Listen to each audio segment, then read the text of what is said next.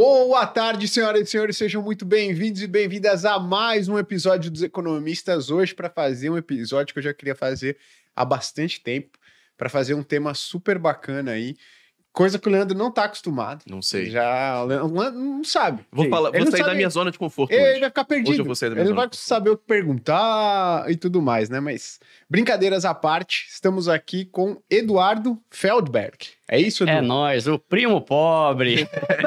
Ô, ô, primo pobre. Pô, mas esse sobrenome aqui não é de É pobre, de não. rico, né? É, é- é o que eu sempre falo, é que você não conhece o último, né? Ah, Eduardo Feldberg Macedo Pinto.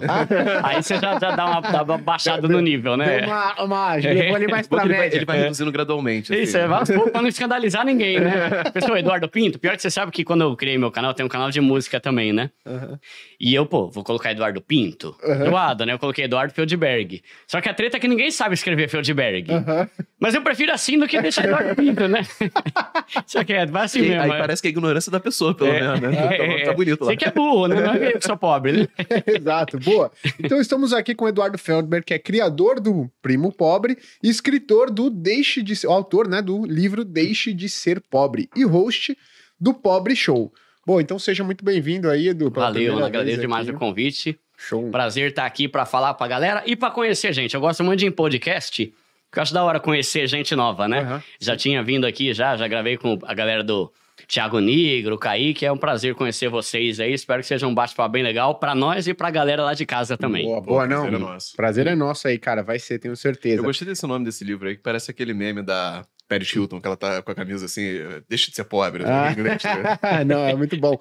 E o, eu, eu falo, pro pessoal, eu gosto de fazer podcast também, porque você basicamente está ganhando para conversar, né? É, É, uma coisa que eu já faço É. de graça já. Eu É. gosto de Fala conversar. muito, não tem ideia. Gosta muito. É, e é sempre com alguém que é mega especialista em alguma coisa. Exato. Tirando hoje, né? que Não. eu não- que isso, que isso, pô.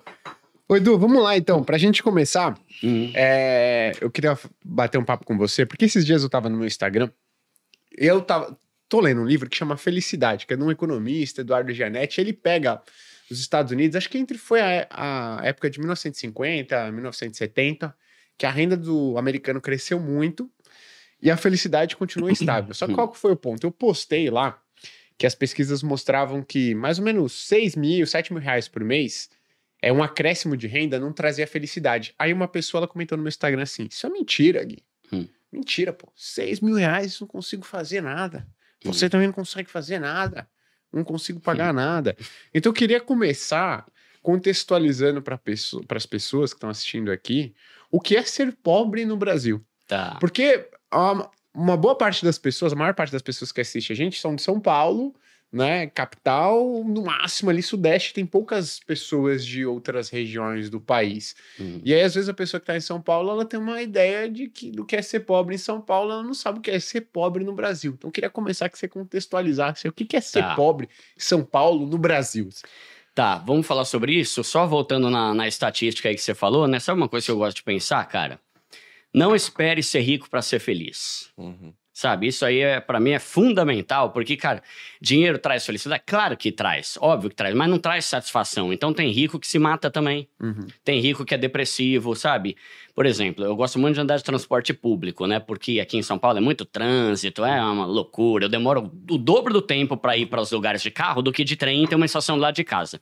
Cara, às vezes eu pego. E eu odeio acordar cedo. Uhum. Mas eu já tive que acordar cedo algumas vezes pra ir pegar o trem. Mano, é inacreditável quando você vê aquela galera que tá vindo de Carapicuíba no trem, seis da manhã. Os caras já tá jogando truco, mano, no trem, se divertindo. truco, ladrão! E eu com mau mau humor, velho. Caramba, velho, para de ser feliz, sabe? Mano, não pense que você precisa de dinheiro pra ser feliz. É óbvio que o dinheiro vai resolver muitos problemas. Só que se você é um cara que conta com isso, é bem provável que quando você for rico ou eh, ganhar uma fortuna, você vai continuar com algumas tendências que você já tem hoje. Então, esse é um ponto que eu gosto de falar, porque eu, hoje, a minha vida mudou drasticamente por causa do YouTube. Mas eu sempre fui o tipo de brasileiro, inclusive eu gosto de falar isso, que tem gente que acha que eu sou ah, um, mais um coach youtuber que não sabe o que é ser pobre e tá falando asneira, sabe? Cara, eu trabalhei por 19 anos como CLT. Hoje eu tô com 38 anos, né? E, e desculpa Então- perguntar, você trabalhava com o quê? Cara, Meu primeiro em- emprego foi vendendo gelinho, né? Geladinho, sacolé, dindim, juju, dudu. Cada lugar do Brasil tem um nome esse negócio, né? Eu já trabalhei com muita coisa, mas a maior parte da minha vida foi auxiliar de escritório e assistente administrativo de escolas particulares, né? Então tinha ali um salário que variou entre 300 reais e 3 mil. Nunca fui lascado na vida. E nunca fui triste do tipo, ai, mano, que droga, velho, de vida miserável. Cara, a gente passa por perrengue. Mas rico também passa. Se o teu problema hoje é dinheiro, quando você tiver dinheiro vai ser outro. Uhum. Entende? Tipo assim, sempre vai ter alguma coisa pra tirar a tua paz. Por exemplo, de que, que adianta você ter dinheiro? Pô, a gente vê aí caras ricos que tá passando por um problema grave de saúde que o dinheiro não resolve, né? Quando você tiver dinheiro, tua mãe vai morrer. Você vai ficar triste do mesmo jeito. Teu filho não vai, vai, não vai ter facilidade pra gerar filho, por exemplo. Então, mano, em qualquer o problema no casamento, entende? Então eu gosto de pensar que o dinheiro traz muita felicidade, mas ele não resolve todos os seus problemas na vida. Então aprenda a ser grato pelo que você tem, com o que você tem.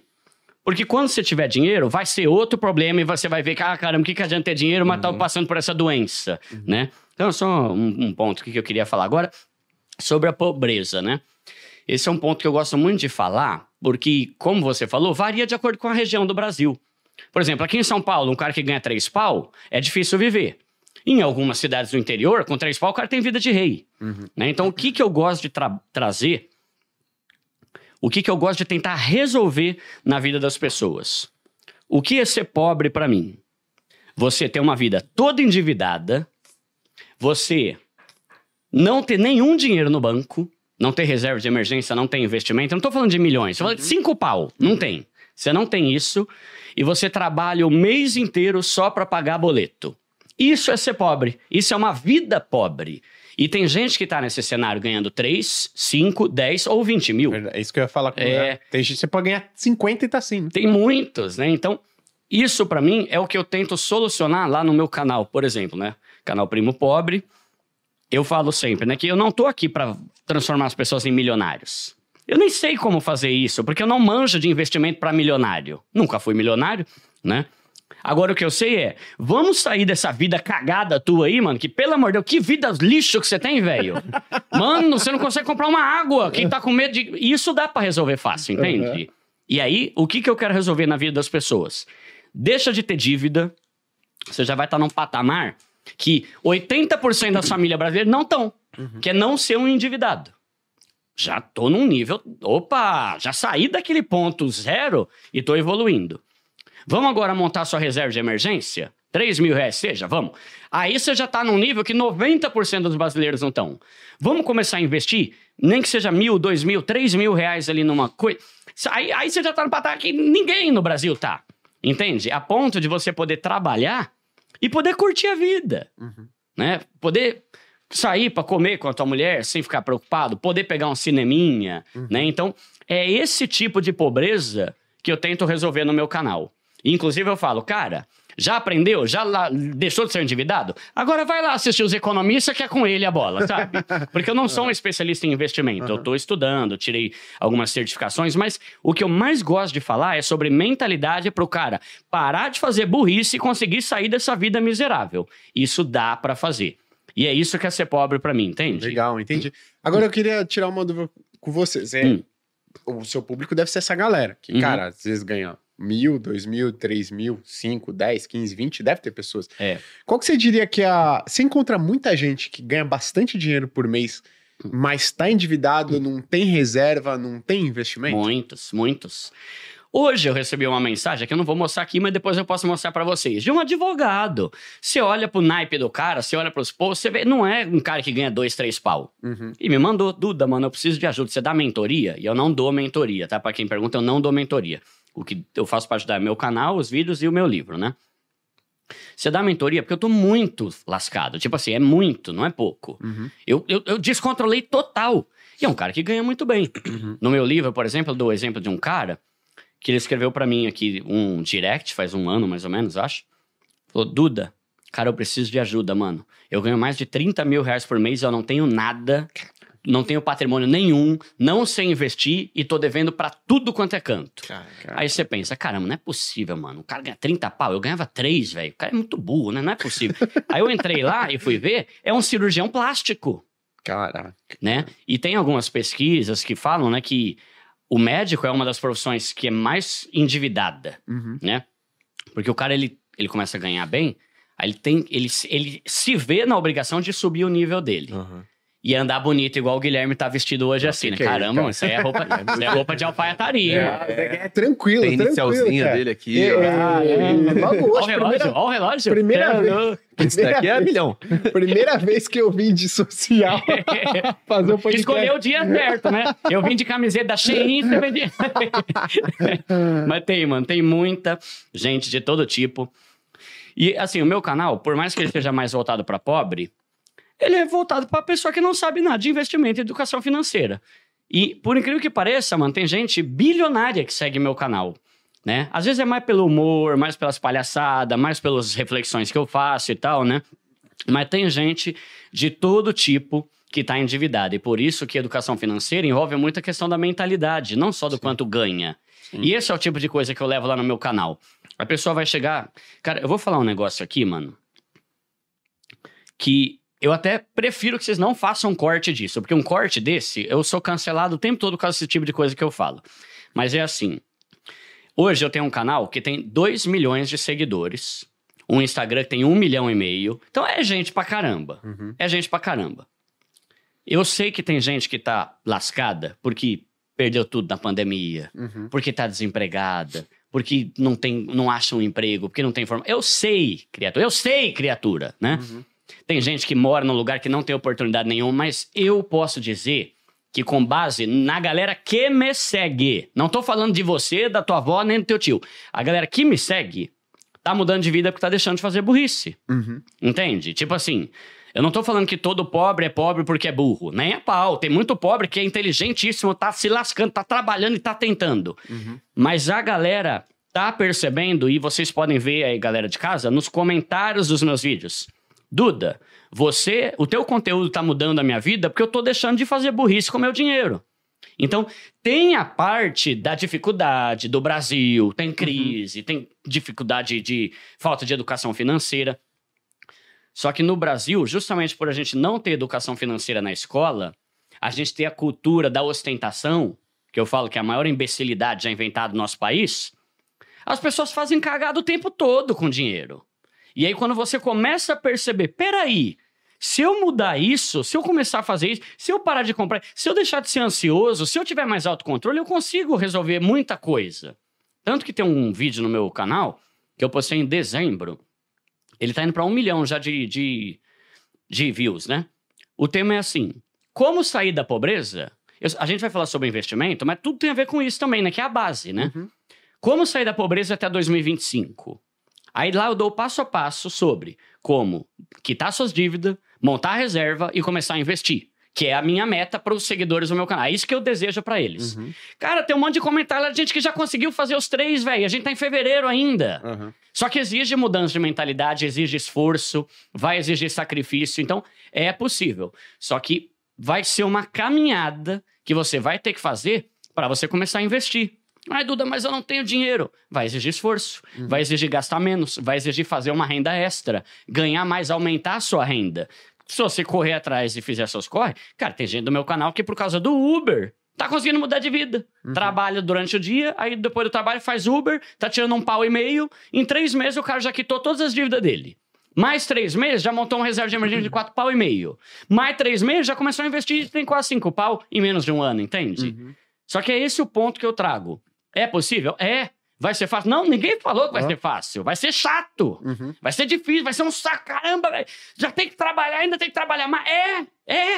Uhum. Mas não é justo. mas A vida não é justa, né? Então você tem a opção de continuar reclamando por mais 20, 30 anos ou decidir que esse ano você vai mudar alguma coisa. Hum. E dá pra mudar. E aí a pessoa começa a investir, entende? Entendi. Pô, legal. pô. Você falou nesse ponto aí que, cara, consumismo, né, e, e ansiedade. Você acha que esse gatilho que eu vejo muito hoje em dia, né, da pessoa, cara, não tô fazendo nada, sei lá que, não tem nada acontecendo, vai e quer consumir uma coisa, quer comprar uma coisa. Não. Você acha que a causa disso é ansiedade ou tem mais alguma outra coisa envolvida? Muito. É, o, o, o comércio todo, a, a propaganda, né? A ideia da propaganda, né? É comprovar para você que você precisa de uma coisa que na verdade você não precisa. Né? Então, esse é o objetivo da propaganda. Então, as propagandas, os anúncios no YouTube, ou vídeos, ou a cultura da ostentação, isso mexe com a pessoa. Só que o que eu sempre falo é assim: uma, uma das frases que eu uso, né? Se você não sabe dizer não para os pequenos desejos, você nunca vai alcançar as grandes conquistas. Uhum. E esse é o tipo de erro que as pessoas cometem. Quer o cafezinho? Você quer? É Starbucks? Vamos. É, sushi? É, agora. Vamos para Ubatuba? Vamos. Uhum. Balada? Vamos. Ele quer falar sim para tudo. Uhum. Por que, que ele quer falar sim para tudo? Porque ele tem uma vida miserável. E esse é o prazer que ele tem. E aí que entra o autocontrole. Vocês viram, eu li um livro muito bom chamado Emoções Financeiras, do Tiago Godoy, o papai financeiro, né? Ele fala sobre como é importante o autoconhecimento, você saber quem você é, o que você quer, onde você quer chegar. E com esse autoconhecimento, você aí, aí você começa a ter metas. Então, nesse vídeo, por exemplo, eu falo: qual que é a tua meta até 2025? É sair da pobreza? Então vamos focar na meta? Ah, sushi? Não, é meta. Uhum. Ah, vamos, tênis da Nike, Air Max, modelo novo? Não, não. Vou usar o Olímpicos mesmo, o, o, o sei lá qual. Mas minha meta é essa aqui. Eu até dou um exemplo no canal, né? Que a mula, ela usa um negócio chamado antolho. Não sei se vocês já repararam, cavalo também uhum. usa, que é um bagulho no olho aqui, né? Para que, que serve aquele negócio? A mula, ela não consegue caminhar para frente, ela começa a ir pro lado. Então o cara coloca aquele bagulho no olho dela para ela só olhar para frente e ir para onde ela tem que ir. Eu falo que às vezes a gente tem que ser igual essa mula com o antolho. Tipo, é sair da pobreza. É. Cara, de, entre janeiro e dezembro vão surgir um milhão de possibilidades de você fazer coisas, de você comprar coisas, de você gastar dinheiro, de você, sei lá, se você não tem essa meta, no final do ano você vai continuar pobre como no final de 2023 e nada vai ter mudado. Então, é fundamental a pessoa ter uma meta, saber onde ela quer chegar, para ela aprender a falar não para esse monte de coisa que chega o tempo todo. Uhum. Porque o brasileiro, a, a, o pobre, trabalha muito. Tava até lendo num livro, não é a minha área, né? Esses bagulho de neuro e tal, mas falando daquele negócio de dopamina, que é o um negócio que, que gera prazer. Então você pensa, o cara trabalhou de segunda a sexta, pra caramba. Trenzão lotado. Chega na sexta, ele quer fazer o quê? Happy hour. Uhum. Mano, eu mereço. Tá, só que aí você deixa 200 pau, que às vezes é 20% do teu salário. 20 não, mas 15% do teu salário. Aí, o cara trabalha o mês inteiro, no final ele quer ter algum prazer. Então você tem que tomar cuidado com esses prazeres temporários, porque a pessoa que gasta tudo com prazeres temporários vai ser escrava de uma pobreza definitiva. Uhum. Então, é, é esse o ponto que eu falo. Pô, Duda, mas não é justo, mano. A vida já é dura. Eu sei. Uhum. Mas, cara, é melhor você se lascar por um ano e mudar de vida do que continuar lascado assim o resto da vida, sendo um pobre lascado que vai embalada, né? Ó, deixa eu fazer uma pergunta muito legal nesse tema, porque ontem eu assisti um filme que chama Siona Harris Vai a Paris. E ela é uma faxineira, é muito legal o filme, né? Ele é um drama aí de comédia, assim, bem levinho.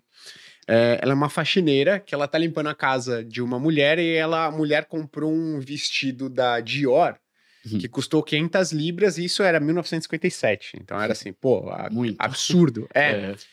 E aí o sonho dela passa a ser comprar um vestido da Dior, ir para Paris e comprar um vestido da Dior. Ela mora em Londres e tal. E ela é uma faxineira. E todo mundo, meu, tá loucura, loucura e tal. No final das contas, né, o filme vai passando, vários percalços e tudo. Ela compra o, o, o vestido da Dior. Só que eu queria fazer uma pergunta.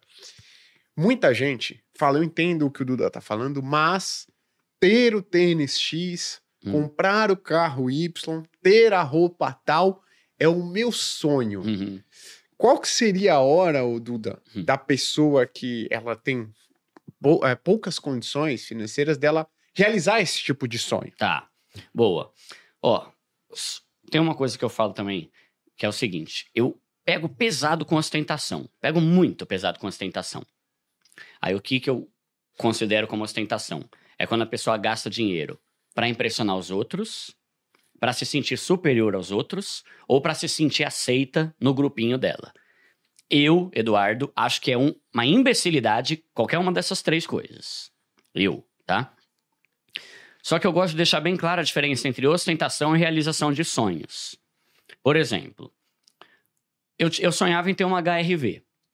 Hoje eu tenho uma HRV, que é um carro da Honda tal, que eu gosto pra caramba. Cara, eu não fiz isso pra impressionar ninguém.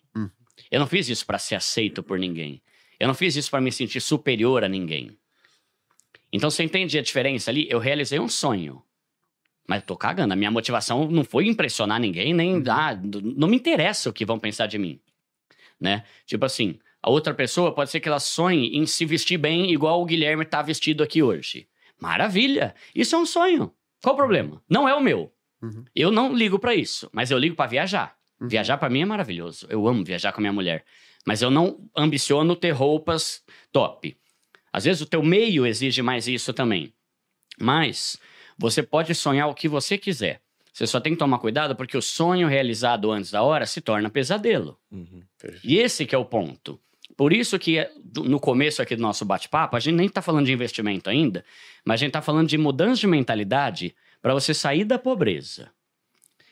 E você, sendo pobre, estando endividado, não tendo reserva, querer financiar um carro zero, isso não é uma realização de sonho, isso é um pesadelo na tua vida, cara, que você acabou de comprometer mais do que um terço do teu salário por causa de um carro, que é um, um negócio que gera custo. E se Né? desvaloriza. Muito, desvaloriza pra caramba. É, Então, é respeitar a hora certa, mano. Esse é, acho que é um dos pontos. Por exemplo, uma frase que eu odeio ouvir é: o pobre não conquista nada na vida sem se endividar. Cara, baita frase, crença limitante, imbecil. É ridícula essa frase. Claro que consegue. Eu fui pobre a vida inteira. A primeira vez que eu usei cartão de crédito na vida foi com 36 anos. Já estava casado, já tinha família para sustentar. Tinha um trampo de assistente administrativo de uma escola pequena. Sabe? Nunca me endividei na vida. A única dívida que eu fiz foi para comprar meu AP. Porque aí não tem como também. 200, 300 mil à vista é osso, né? Mas, mano, ó, pega lá. Meu sonho era ter uma HRV. Na minha vida, eu comecei tendo um Corsa 95, usadão quando eu comprei. Depois eu evolui para um Celta. Depois eu fui para uma Space Fox. Depois eu fui para um Peugeot, que não foi uma boa escolha. Eu falei isso. Todo mundo é mais bonitinho, tem mais. Eu regredi. O sonho virou pesadelo, né? Aí eu consegui realizar um sonho que foi vender o Peugeot. consegui, galera, vendi. Boa, pô. Só que, mano, pra eu vender, eu tive que aceitar um Corsa Classic, que não tinha ar-condicionado, não tinha direção hidráulica, não tinha nada, e mais uma graninha em dinheiro. Daí, entende? Tipo assim, e todos, eu nunca financiei um carro. Todos os carros eu comprei à vista. Caramba, Duda, você é rico, hein? Que rico é? Olha o nível dos carros que eu tive, né? Só que a diferença é que eu vendi um carro, juntava mais cinco, evolui pro Celta. Uhum. Vendi ele, juntei mais cinco, evolui para Space Fox. E fui evoluindo aos poucos. Se lá atrás, eu, eu nem conseguiria, mas se lá atrás eu já tivesse financiado a HRV, eu estaria ferrado, velho. Porque você pega uma parcela, vai, vamos pegar aí um, sei lá, mano, um, um Onix, vai, zero quilômetro, Argo, sei lá, 80 pau. Mano, já começa que assim, não é pra pobre. Aham. Não é. Só a parcela dele vai ficar 3 pau. Aí, aliado a isso, você coloca 8, 6, 4, 32. 3.200 reais de PVA. Licenciamento. Seguro que é mais 3, 4 pau. Mais gasolina. Não tem como. Não tem como. Então, a gente tem que realizar sonhos, só que o sonho ele tem que ter uma meta, ele tem que ser um objetivo, e não a, o- a impulsão da, da- de vou comprar agora. Uhum. É essa ser impulsivo, essa impulsividade que ferra a vida do pobre. E o pobre impulsivo, descontrolado, que não tem educação financeira, esse sim não consegue conquistar nada sem se endividar.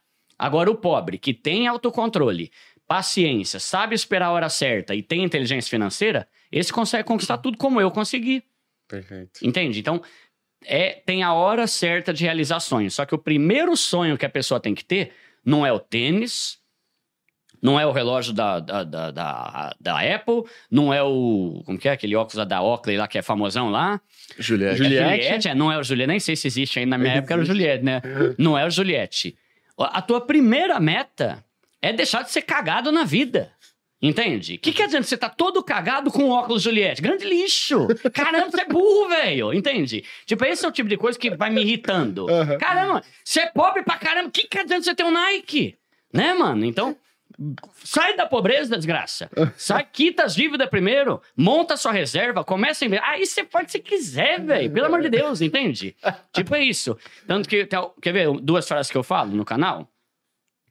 Se você ainda não tem uma reserva de emergência de pelo menos 3 mil, Não gaste mais que 200 num tênis. Uhum. É questão de prioridade. O que, que é prioridade? É o tênis ou é a reserva? Uhum.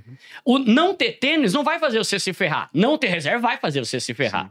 Você vai entrar num buraco absurdo que eu chamo de ciclo da desgraça. Que é, é- vai só desgraça. Aí, aí depois vai escrever lá. Duda, me ajuda. Tô devendo 30 mil. Caramba, como? Eu não tinha reserva de emergência, fiz uma dívida no empréstimo, não consegui pagar no cartão e agora me lasquei. Outro exemplo. Se você não tem uma reserva de emergência de 3 mil, não gaste mais que mil num celular. Uhum. Só que aí eu fico louco, porque assim, é incrível como a galera fala que é difícil limpar o nome de uma dívida de três pau, mas não acha difícil comprar um iPhone de 5. Uhum. Tá vendo? Tô até gritando aqui, o pessoal lá fora tá. Eu vou- Não, eu sou é, é acústico. Eu sou gritar. intenso, né? O pessoal trabalhando lá e não, tá tendo briga lá dentro, né? Cara, entende como é irritante isso? Uhum. Porque é o tipo de coisa que mantém o cara na pobreza. Depois ele fala, não, o problema é o sistema. Não, o problema é o Brasil. Não, o problema é o governo. Eu sei que é uma carniça. Uhum. Eu sei que tudo isso não ajuda em nada, gente. Mas a decisão de montar sua reserva ou de comprar um Nike é tua. Uhum.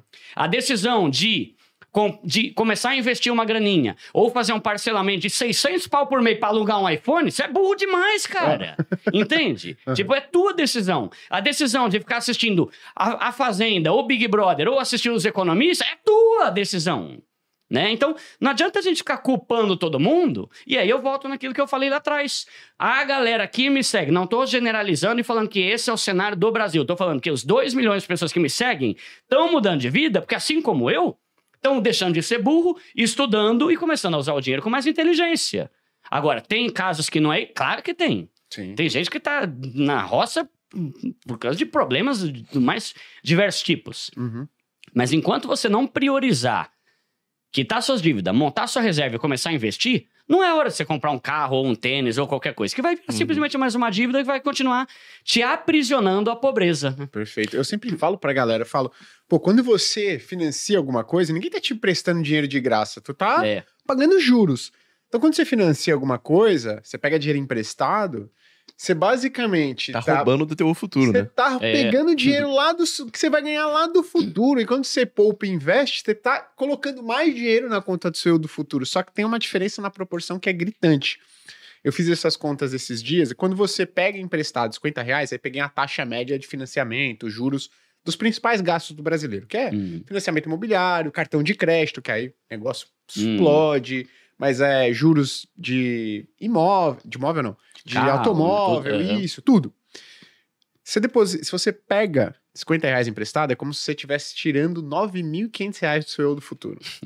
E se você deposita 50 reais e investe, é como se você estivesse depositando 450 reais na conta do seu eu do futuro. Hum. Olha a diferença, pô. É. Uhum. Se tu pega emprestado, você tá tirando 9.500 reais lá do seu eu do futuro. Tu vai ter que trabalhar pra caralho pra pagar esses 9.500. A gente falar uma parada, eu lembro quando cara, eu era sem grana nenhuma. Eu lembro que eu Você tinha Como essa assim? mentalidade. Faz muito tempo isso. Não, faz. Qual vida foi isso? em 1800. Três reencarnações passadas. Mas assim, eu era sem grana nenhuma. Eu lembro que eu, cara, eu queria usar as coisas porque eu achava que eu não ia ser aceito pelas pessoas ao redor É. que tinham mais dinheiro. Eu estudei na escola particular, né? Se eu não usasse aquilo. E a real mesmo é que depois que você ganha grana, você percebe que quem é rico mesmo hum, tá cagando. É. Tem uma parcela que tá ligando. Mas essa parcela é a parcela que quando você fica rico, você não quer andar com ela. Uhum. Porque é gente muito assim, Fútil. Boa. fútil e que não tem nada a agregar. É. Você conversa com a pessoa, não tem a profundidade. Verdade. Você não consegue explorar nenhum assunto, filme, nada. Ela só Uhum. fala de futilidade mal dos outros, sabe? É. É. tipo, a única coisa que une essas pessoas é falar mal dos outros. Uhum. Então, Boa. cara, você não quer. é- é- é- você não tem ganho nenhum em fazer isso. Porque quem é interessante, mesmo não Interessante liga pra isso essas aí. paradas, sabe? É, eu já tinha pensado nisso também, né? Que é, aquele livro A Psicologia Financeira, mas que eu, que nunca tinha pensado nisso, você falou, né? O rico que não tá nem aí pra ostentação, ele não quer andar com o rico que tá preocupado com isso. Que é Não quer, outro, não quer, é outro papo, é outra Ah. mentalidade, né? Da hora. Uhum. Mas eu gosto daquele livro A Psicologia Financeira, que o autor é o, Morgan Housel. é o Morgan Housel, é. Ele fala, né? A verdadeira fortuna é aquilo que ninguém vê. Exato. Sim. E no Brasil, o brasileiro quer gastar o dinheiro com aquilo que possam ver, né? E, e esse é um, um grande problema. Aí, até pegando esse negócio do eu do futuro que vocês estavam falando, esses dias eu fiz um vídeo comparando um negócio que é assim. Se você optar por comprar o iPhone 15, que tava acho que 12 mil, beleza, 12 pau. E tem Caralho. pobre pra caramba que tem o iPhone 15. Mano, eu fico indignado. Mas ok. Tem o iPhone 15, custa 12 pau. Aí eu peguei lá no mesmo site o iPhone 13, que também é um baita celular, caramba, né? Sim. Pô, só iPhone 13, o bagulho custa 3 pau e meio. E pouca diferença pro 15 que diga-se de passagem. É, né? tem coisa que é só o status, né? É. Tipo, eu já vi vários comparativos falando que o 14 tem coisas piores do que o 13 e tal, né? Mas enfim, o cara, ele vai economizar 8 pau. Eu não lembro agora de cabeça, mas, se não me engano, se ele pegar esses 8 pau e investir, e não fazer mais nada, não tô falando de investir todo mês, nem nada, não, só pegar esses 8 pau e investir, daqui a 30 anos ele vai ter, tipo assim, 300 mil reais, né? Aí, você vê, né? Ele vai ter um celular bom, é um celular de qualidade, só que ele vai gastar 8 mil ou menos e vai investir. Olha a diferença que pode fazer lá na frente. Só que as pessoas têm uma mentalidade tão ruim que elas preferem ainda optar pelo outro e falar: não, mas daqui a 20 anos, o 300 mil não vai ser tanto. Cara, mesmo que não seja tanto, mas vai ser alguma coisa que você vai ter. E se você optar por esse celular, daqui a um ano e meio, você já- seu celular já é ultrapassado, já vai ter caído de 12 para 3 mil. E lá na frente você não vai ter nada. Né? Então são escolhas que a gente faz. Agora, imagina o exemplo de um carro. Aqui eu tô falando de um negócio que custa 8 mil. Imagina se você, em vez de comprar um carro hoje de 80 mil, você pegar um carro 2019 por 40 e investir 40 pau. Caramba, mano, você vai ter muito dinheiro, muito dinheiro lá na frente, né? Só que é o tipo de coisa que as pessoas não conhecem, assim como eu não conhecia, né? Você sabe que uma coisa que eu tenho tomado cuidado é assim, na medida que eu vou aprendendo, não tratar como óbvio aquilo que pra mim hoje é óbvio. Uhum. Porque há dois anos, três anos atrás, eu não sabia o que é reserva de emergência. Caramba, eu não sou um burrão, cara, que burro, né? Pô, eu estudava, eu gostava de ler livro e tal, mas eu não sabia o que, nunca tinha ouvido falar, nunca tinha lido isso num livro, né? Então, eu gosto sempre de simplificar ao máximo, porque tem muita gente no Brasil que não sabe o que é uma reserva de emergência, que não sabe o que são juros compostos, que não sabe o que é um investimento, que não sabe que tesouro direto é mais seguro que poupança e rende muito mais. Né? Então, trazer essa- esse- esses conceitos para a galera, que assim como eu há pouco tempo atrás não fazia a menor ideia do que era isso, né? Sim. Mas é, é muito importante a gente estudar sobre educação financeira, ter esse conhecimento, aprender a utilizar o nosso dinheiro de uma forma melhor. E isso pode realmente mudar a, pessoa- a vida da pessoa e tirar ela da pobreza. E não é em muito tempo, não. Ser milionário talvez vai demorar bastante, né? Mas sair da pobreza e começar a juntar uns 5 milzinho ali, você consegue, às vezes, em um ano, com esforço e Esse renda lance, extra. esse lance que você falou de, putz, a pessoa pensa assim, ah, mas eu vou juntar pra cacete, daqui a 10 anos eu vou ter 300 mil reais. Isso é uma pegadinha também, porque é exponencial. Então, às vezes, demora 10 anos pra você juntar 300 mil reais, mas de 300 pra 400 demora 3. De 400 pra É, 500 demora 2. Aquela de 500... curva, né? Exatamente, vai É. ficando cada vez mais rápido. Então, porra, pode parecer que demorou muito tempo, de fato demorou. Mas pra você sair dali pro dobro, demora É. muito menos. Sim. Aí, dois, dois pontos com relação a isso que você falou que eu, que eu penso também. Ah, Duda, 10 anos? Ah, Duda, 15 anos? Cara, o primeiro ponto é: vai passar você querendo ou não. Sim. Uhum. Então é melhor você ter uma grana lá do que não ter nada.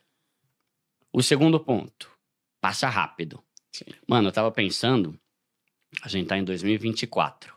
Já faz mais de duas décadas o World Trade Center. Sim. 23 anos. Cara, pare... ó, deve ter passado uns oito, né? Você acha? Quando já... 23. Quem começou a investir pouquinho que seja lá atrás, hoje já estaria milionário, Sim, Uhum. fácil. né? Então, assim, que a gente se orgulhe da- daqui a 20 ou 30 anos das decisões que a gente tomou hoje. A gente tem a opção de tá pobre daqui a 10, 20, 30 anos, como tem pobre que tá reclamando que tá pobre há 10, 20, 30 anos daqui para trás, né? Tá reclamando faz anos. Ou a gente pode optar por mudar. E aí, outra coisa que eu, que eu falo, que é importante também pra galera que segue o canal. Cara, é fato que no começo, investimento de pobre é mó carniça, velho.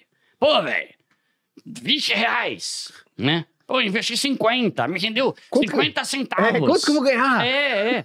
Mano, tipo, é desesperador, porque você quer rápido, você quer algo. Só que a gente tem que entender que, mano, é a constância e a disciplina. Pra você chegar no nível de investir mil reais por mês, você tem, que, você tem que ter passado pelo de 500, de 300 e o de 50, que é hoje. Então, hoje investir 50 é pouco? É. Mas é uma, um hábito que Sim. vai se tornando. Você vai começar a se empolgar com o tempo. Uhum. Você vê que você tem dinheiro, é empolgante. Uhum. A gente tá acostumado a não ter dinheiro. Uhum. Não tem dinheiro pra nada. O salário inteiro acaba no sexto dia útil, né? Você vê que você tá montando seu pé de meia, é empolgante. E aí, quando você se empolga, caramba, vou aumentar pra 100. Caramba, vou fazer renda extra e aumentar mais um pouco. Caramba, vou vender meu violão e investir. Vou fazer. Quando você vai ver, já tem ali 10 mil, que já tá pingando 80 conto, vai, mais ou menos, né? Aí daqui a pouco 50. Opa, mano, já tá rendendo 400 pau, Uhum. né? Eu falo muito pra galera não ficar só ambicionando o milhão e ambicionar o sair do zero. Vai aos poucos. Qual que é a minha meta? 10 pau. Mano, eu quero ter 10 pau até o fim do ano. Maravilha. Talvez em 5 meses você consiga. Uhum. Com renda extra, né? Porque senão o pessoal acha, pô, Dudu, que mundo que você vive? Eu vivo no mundo que no Brasil a gente tem que ter renda extra. Porque salário de pobre não dá mesmo. Uhum. Aí o cara chega e me fala, pô, Dudu, eu ganho 1.400 eu não tô conseguindo mudar de vida. Nem eu conseguiria. Uhum. Esse salário aí, caramba, né? Você compra alimentação, moradia e mercado já dá mais que isso, É. né? Então, não tem como você querer investir e fazer outras coisas sem uma renda extra se o seu salário é minúsculo. Sim. E aí que entra, por exemplo, lá no meu vídeo. Por isso que eu, eu, eu, eu gosto de falar isso, sabe, manos? Tipo assim, meu canal é pra pobre. Então, todo o meu conteúdo é voltado pra pobre. E não tem problema ter canal de rico. Desde que a pessoa entenda, aquele canal é pra rico, que nem a gente falou brincando aqui, né? Hoje, no story lá, hoje a gente vai baixar o nível. Cara, não tem problema você chamar gente milionária, né? Só que no meu canal é pra pobre, então eu vou falar coisas da realidade de quem é pobre. Então tem um vídeo lá, por exemplo, que chama 52 ideias de renda extra. Não precisa ter isso num canal de rico Uhum. né? Mas no meu precisa. Porque se a média salarial do Brasil é dois pau, dois pau e meio, é muito difícil você conseguir mudar de vida tendo uma família e dois filhos. Porra. Então você vai ter que fazer uma renda extra e isso entra naquele negócio que eu falei. É melhor você se lascar por um ano para sair da nhaca do que você continuar fazendo o mesmo de sempre e continuar colhendo os mesmos resultados de sempre, chegando em dezembro do mesmo ano, jeito que todos os dezembros anteriores, né? Vai ter que trabalhar e fazer alguma renda extra. Então, tem gente lá do canal que tá fazendo bico de maquiadora. Tem gente no canal que tá fazendo bico vendendo doce. Tem moça lá que até encontrei ela num evento esses dias de divulgação no meu livro, que ela começou a vender cone trufado no trabalho, no horário de trabalho dela. Uhum. Não após, no horário. Ela deixa lá o cone e a galera vai pegando. Tá tirando 600 pau por mês. Uhum. Cara, 600 pau por mês pra você não fazer nada. Uhum. O trampo dela é comprar o cone uma vez por semana, né? Olha que maravilha. E aí, 600 pau por mês, vezes 12, 12, 4, 6, 7, 7 pau e 200 em um ano. 7 pau e 200 é suficiente você quitar suas dívidas, montar sua reserva e começar a investir. Foi um ano que ela fez isso e nem é tanto trampo. Eu até falo pra galera do nos vídeos lá. Cara, pra quem já trabalhou como CLT e levou marmita, qualquer doce faz você salivar depois que você come aquele arroz com calabresa seco, né, mano?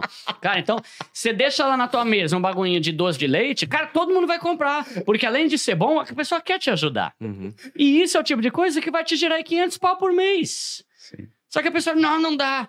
Quem é bom pra arranjar desculpa não é bom pra mais porcaria nenhuma, cara. Então, tem dois tipos de pessoa que eu percebo. O cara que reclama e murmura e fala que não dá, e o cara que faz e tá mudando de vida. Tá, de- decide aí qual é o teu time, né? Mas tem como. Vai exigir esforço e dá pra começar a investir sim, com essa, principalmente com o auxílio dessa renda extra. Só que aí também tem um ponto que é assim: tem gente que ganha pouco, mas tem gente que ganha 5, 6 pau. Uhum. Cara, a mim, teve época que a minha renda familiar, eu e a minha esposa junto, era quatro. E a gente conseguia investir Uhum. na poupança, que era a única coisa que a gente conhecia, né? Botava um dinheirinho na poupança. Tem cara hoje, velho, que na boa, mano, aí eu xingo mesmo, mano. Tem cara que é jovem, mora com os pais, ganha 10 pau trabalhando com TI e não tem dinheiro. Mano, você é muito burro, cara. Putz, mano, de verdade, cara. Ah, Você tá ofendendo? Tô. É pra ofender mesmo. Você é burro demais, cara. Que, pelo amor de Deus, eu ganhava três, era casado e não tinha uma vida endividada. Como que um moleque que mora com os pais ganha 10 pau não tem nada, mano? É, é- é inadmissível, entende? Aham. Então, precisa mudar esse cenário aí, né? É, você tocou num ponto legal. Você falou assim, cara, e você sempre faz essa observação. Tem gente que realmente tá muito Uhum. lascada, pô, tá lá ganhando 1.400 reais, tá numa situação que é difícil ela encontrar ainda. Sempre tem. É. Mas você diria que isso daí é maioria ou minoria? E muitas pessoas utilizam o caso de uma pessoa que é, É. essa pra dar desculpa. Que, ah, Sim. o meu caso também é foda, É, assim. é. Ah, é, é, Entra naquilo, né? A pessoa que é boa pra dar desculpa não é boa pra mais porcaria nenhuma, não serve pra mais nada, porque ela só é boa em dar desculpa, né? Aí que tá, mano. A treta é que tem, tem um bagulho social, né, mano? É to- envolvido assim. Que a gente não tem educação financeira, a gente não aprende. Então, uma vez eu gravei até um podcast aqui com o Murilo, né, o favelado investidor. Ele falou como é difícil. Tipo assim, eu sempre fui pobre. Mas o pobre, classe média baixa. Eu nunca morei na favela. Uhum. Mas eu fui seduzido, tipo esse negócio que você falou de querer ter roupa melhor na época da escola. Pô, eu queria. Eu ia na escola, os moleques com Lecheval Light, e eu com Quixute. E, pô, é, Tá ligado? muito de você na época da escola ter a É. maturidade de pensar, pô, não, porra, É. a minha mentalidade vai ser diferente. É. Não, cara, você tem 15 anos, lá, 10 anos. Exato. E, na- é, inclusive, mano, na minha. Nessa época aí de 12 a 16, foi a única época que eu fui seduzido pela ostentação. Eu queria ter camiseta da, da Rui, aquela jaqueta da Hip Cur, Kiki Silva. Mano, isso eu pirava. Mano, eu quero, mano, que. O cara da classe que tinha era o top, Uhum. as minas pagavam pau, é o cara que é referência. Mano, queria, sabe? E aí, esse é um negócio que é cultural no nosso país. Então é muito difícil a gente sair dessa bolha. Uhum. Só que vai ter que partir de você querer sair ou não.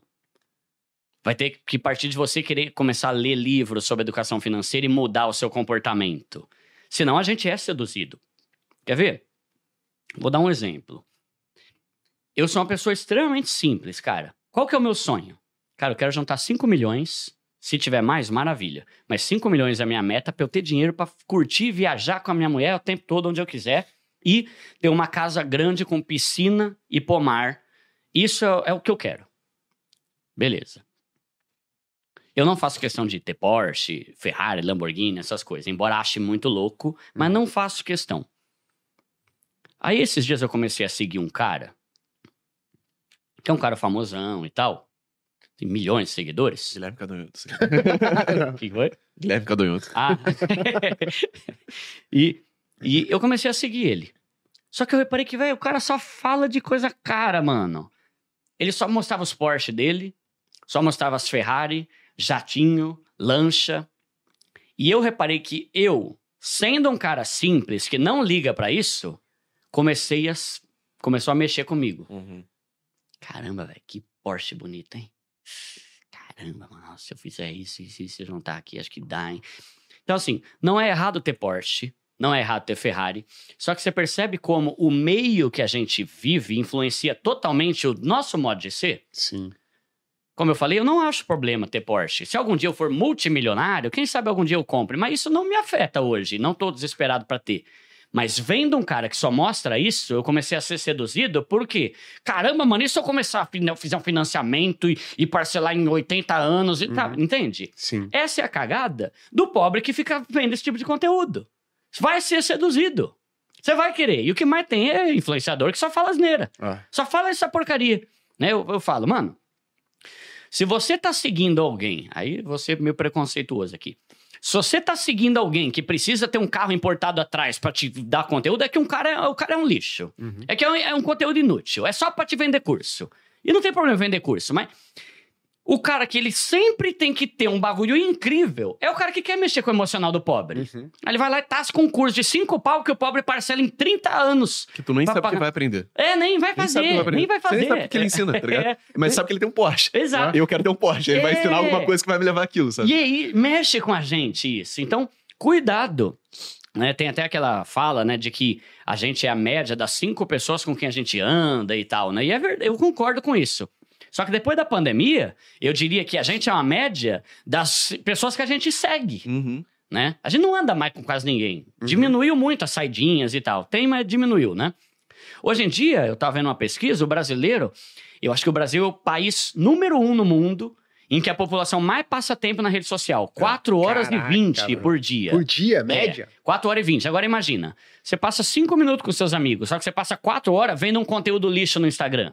Você vai ser influenciado a isso, né? Então, tomar cuidado, porque isso vai moldando a gente. Aí, voltando naquilo que eu tava falando, né? É todo um contexto no Brasil que faz com que a gente seja imbecil, né? É, Infelizmente, cara. Tipo, que a gente gaste com coisas que a gente não precisa, que a gente se entre num, num, num parcelamento para ter uma coisa que a gente nem deseja. Né? É seduzido, é, é a empolgação. Nossa, eu quero, eu vou. Né? A ansiedade, o prazer. Então, da galera que me segue, sim, Eu percebo que a maioria é porque tá deixando de fazer burrice. Tanto que, olha só, vou trazer uma estatística aqui. Isso eu fiz faz um tempo, quando o meu canal devia ter um milhão, mais ou menos. Eu fiz uma pesquisa perguntando assim no Instagram. Que até me arrependi depois que eu, eu esqueci, né? Que a- quando você faz uma enquete, fica lá o resultado para todo mundo ver, né? Eu falei, caramba, quer ver que eu vou passar vergonha? Mas eu fiz uma pergunta. Me responda com sinceridade. Eu não quero que você responda para me agradar ou que você é meu amigo. O meu canal tá ajudando você a mudar de vida e sair da pobreza? Aí eu pensei, caramba, velho, só falta 8% responder que sim e o resto não, né? 98% das pessoas falaram que sim. Até hoje, eu nunca recebi uma mensagem de alguém falando, Duda, valeu, fera. Por causa de você, eu fui promovido e virei gerente. Não, nunca recebi. Uhum. Duda, valeu, meu amigo. Graças a você aí eu fui promovido, agora eu sou coordenador. Não, nunca recebi. Como é que a galera tá mudando de vida sem receber aumento salarial? Mudança de mentalidade. 98% de cada 100 pessoas que seguem o meu canal, e tantos outros, estou só dando exemplo porque esse é o número que eu sei, de cada 100, 98 tá conseguindo sair da pobreza e só dois que não estão. Por quê? Eu não falo sobre você ser promovido, claro que isso é importante, mas eu falo sobre mudança de mentalidade. Então, esse contexto eu acho que é mais válido aqui em São Paulo, de a galera fazer muita burrice. Só que se a gente vai para outras regiões do Brasil, aí já começa a ficar um pouco mais complicado, porque a chance de você conseguir fazer uma renda extra é menor, a chance de você conseguir fazer Uber é menor, numa cidadezinha no fim do mundo lá, né? É, as condições, assim, o, o, a- a- a o salário lá é, é menor do que aqui em São Paulo. A gente tem né, aquelas, aquelas pesquisas que mostram quais os estados que têm a maior e a menor média salarial. Se não me engano, acho que a menor era no Maranhão, não tenho certeza. Então, é mais difícil naqueles Uhum. lugares. Então, E você as- também tem referência, né? É. Se alguém ficou rico, às vezes, sabe? É, é. Tipo, aqui você, ah, às vezes trabalha o cara, sei lá, pô, fulano é bem sucedido. Tu vai lá, troca um- uma ideia, pede uma dica. Às vezes você não tem referência. Verdade, é exato. Todo mundo lá é, é pobre na É. cidade do cara, né? Então Uhum. é, é isso que tem pra hoje. Não, não é, não dá pra melhorar, dá pra mudar, né? Então, eu diria que no contexto que eu tô inserido, sim, é por, por burrice. Só que, por exemplo, tem canais que são mais especializados ainda em gente muito pobre. Tipo assim, o meu, meu nicho é o pobre, que é 90% do Brasil. Uhum. Tem canal que o nicho do cara é aquelas pessoas que vivem na extrema pobreza. Eu não saberia direito o que falar pra essa galera. Tipo, tem um cara chama Jefferson Valim, né? Ele tem um, um canal voltado pra essa galera que depende de bolsa pra viver. Que o salário do cara é 500 reais por mês, tipo, fazendo os bicos lá na cidadezinha. É outra realidade que aí já começa a ficar difícil eu falar. Eu precisaria me especializar nessa galera. Uhum. Então, o meu nicho é a galera que dá pra mudar, velho. Dá pra mudar. Vamos, vamos Uhum. parar de ser burro aí, né? Dá, né? Legal. Só que tem situações que é mais complicada mesmo. Pô, Deixa eu sabe fazer qual é a pior parada do Porsche que você falou, cara? Porque a galera acha que vai comprar o Porsche, vai ser feliz por 10 anos. Cara, Ah. a dopamina vai ser extinta ali em É, duas Semanas. semanas, sabe? É, Porque você banaliza as práticas que você tem. é, Tipo, às vezes, cara, compra, um, porra, um videogame, sabe? Videogame é um negócio que você consegue jogar sempre, mas mesmo assim você, cara, fica meio que Uhum. tédio daquele negócio já. Já, Já- se já acostumou, é. É. Agora imagina um carro, cara. Você usa primeiro muito foda, segundo muito foda. Na décima quinta vez, já tá. Cara, é um carro, tá me levando do ponto A ao ponto B, sabe? É. Que maneiro e tal, mas Ah. gastar uma grana poderosa com o negócio. e Isso é- perde muito de, de valor. Mano, um carro Nossa, caro muito. é ridículo. E aí Tipo você assim, começa a ter problema, né? é, Porque, ah, quebrou, sei lá o quê. Aí é por 20 mil reais no, é, no vai Porsche. trocar o pneu de um Porsche, né? O exemplo mesmo que você deu aí, você falou, cara, eu tive um, um Celta, eu tive um Corsa. Você só falou, cara, eu tive um problema quando você teve Peugeot. Eu não, você não reclamou do Celta do Corsa. É, O Celta do Corsa tava ok pra você. Você sabe que quando eu tive o Peugeot, mano, quebrava umas peças que eu nem sabia que existia. tipo assim, eu cheguei lá, mano, o que aconteceu? Vai estar aparecendo essa mensagem aqui nessa porcaria desse computador de bordo? Uhum. Daí o cara falou: não, eu fiz o teste aqui, quebrou o corpo da borboleta. É que isso? Acho que o Celta nem tem essa peça, velho, né, mano? Sei lá Muito que mais que- simples, né? Pode ter uma correia do outro. é, é só, é, é tudo barato, né? E, e, eu- e com relação a isso que você falou também, né? Sabe qual que é a treta? A pessoa, ela não quer ter algo bom. Ela quer ter o melhor de todos. É. Por isso que o iPhone 13 já não satisfaz a pessoa. Ah, eu quero 15. Né? Isso, é, isso é uma coisa muito tosca Ah. na cabeça da pessoa, né? Seja feliz com o teu. O teu tá te suprindo, tá? Então pra que você quer ter o 15? Sim. Uhum. Ah, porque todo mundo tem? Pra quê? Né? E sempre vai ter alguém com uma parada melhor. Sempre. Você vai comprar um Porsche, vai ter um cara com, sei lá, uma Maserati. Nem sei que carro é melhor do que Uhum. Porsche, mas enfim, vai É. ter sempre um cara ali que você vai ter que bater, sabe? É, E o Naval tem uma frase muito boa, que se você não é feliz com um cafezinho, você não vai ser feliz com um iate. Porque, assim, você tem que ser feliz e ter um café e ter um iate. Você É. não consegue depender da sua felicidade de ter Boa. um iate, sabe? Acho que uma coisa também que é muito prejudicial é que eu. Tem uma frase que meu chefe ele comentou comigo logo que eu entrei né, no mercado financeiro. Ele falou: ó, ele ficava repetindo isso daí quase toda semana. Ele falava, cara, o luxo de hoje é a necessidade de amanhã. Uhum. hum, E o, pior- o cara que ele começa a se acostumar a andar sempre de Nike, andar sempre de roupa bacana, compra, se financia e consegue comprar um carro bacana. Esse cara, pra ele, pô, tô no caminho errado, pra ele voltar, Hum. cara, é doloroso pra caramba. Pra É. ele se acostumar a andar com talvez um tênis um pouquinho pior, um carro um pouco pior, que não tem ar, às vezes pode ter uma regredir direção. nível, né? Pô, você regrediu De o seu nível é difícil, né? Então, E, e uma parada que eu vejo muita galera falando também é, porra, mas cara, eu vivo num- numa situação assim miserável que não, um ser humano não deveria viver. E aí você, eu parei pra refletir, eu tinha, um- tava até lendo um livro sobre isso, que, cara, o cidadão médio hoje no mundo, ele vive melhor do que um rei vivia aqui há uns anos atrás. Porque você Cara. tem muito mais bem de consumo que não existia na época. uhum. Você tem uma pluralidade de alimentos que não existia em É. um só lugar naquela época, porque você não tinha comércio global. Então, as quantidades de coisas que você tem hoje, você consome hoje, seriam, assim, homéricas se você trouxesse aqui uns anos atrás para um rei. 90% dos humanos que passaram pela Terra até hoje nunca tomaram banho quente. A gente- Caramba. é, não- é simples, não Treta, tinha, né? não tinha É. eletricidade. Uhum. É uma questão trivial, assim. Hoje você tem acesso a coisas que para gerações passadas seriam inimagináveis, mesmo você não tendo capacidade de consumir muito, mesmo você não tendo Da muita hora. grana. assim. É, tem um tem um documentário na Netflix, não sei se vocês já viram, mas é um, eu achei muito bom. Chama Minimalismo Já. São dois caras dos Estados Unidos. Um, um cara que chamou o amigo, né? Mas resumindo, era um cara que tava mal, tava triste. Não, não. Vou refazer. Um cara começou a viver com pouco e ele percebeu como viver com menos era muito mais fácil e agradável.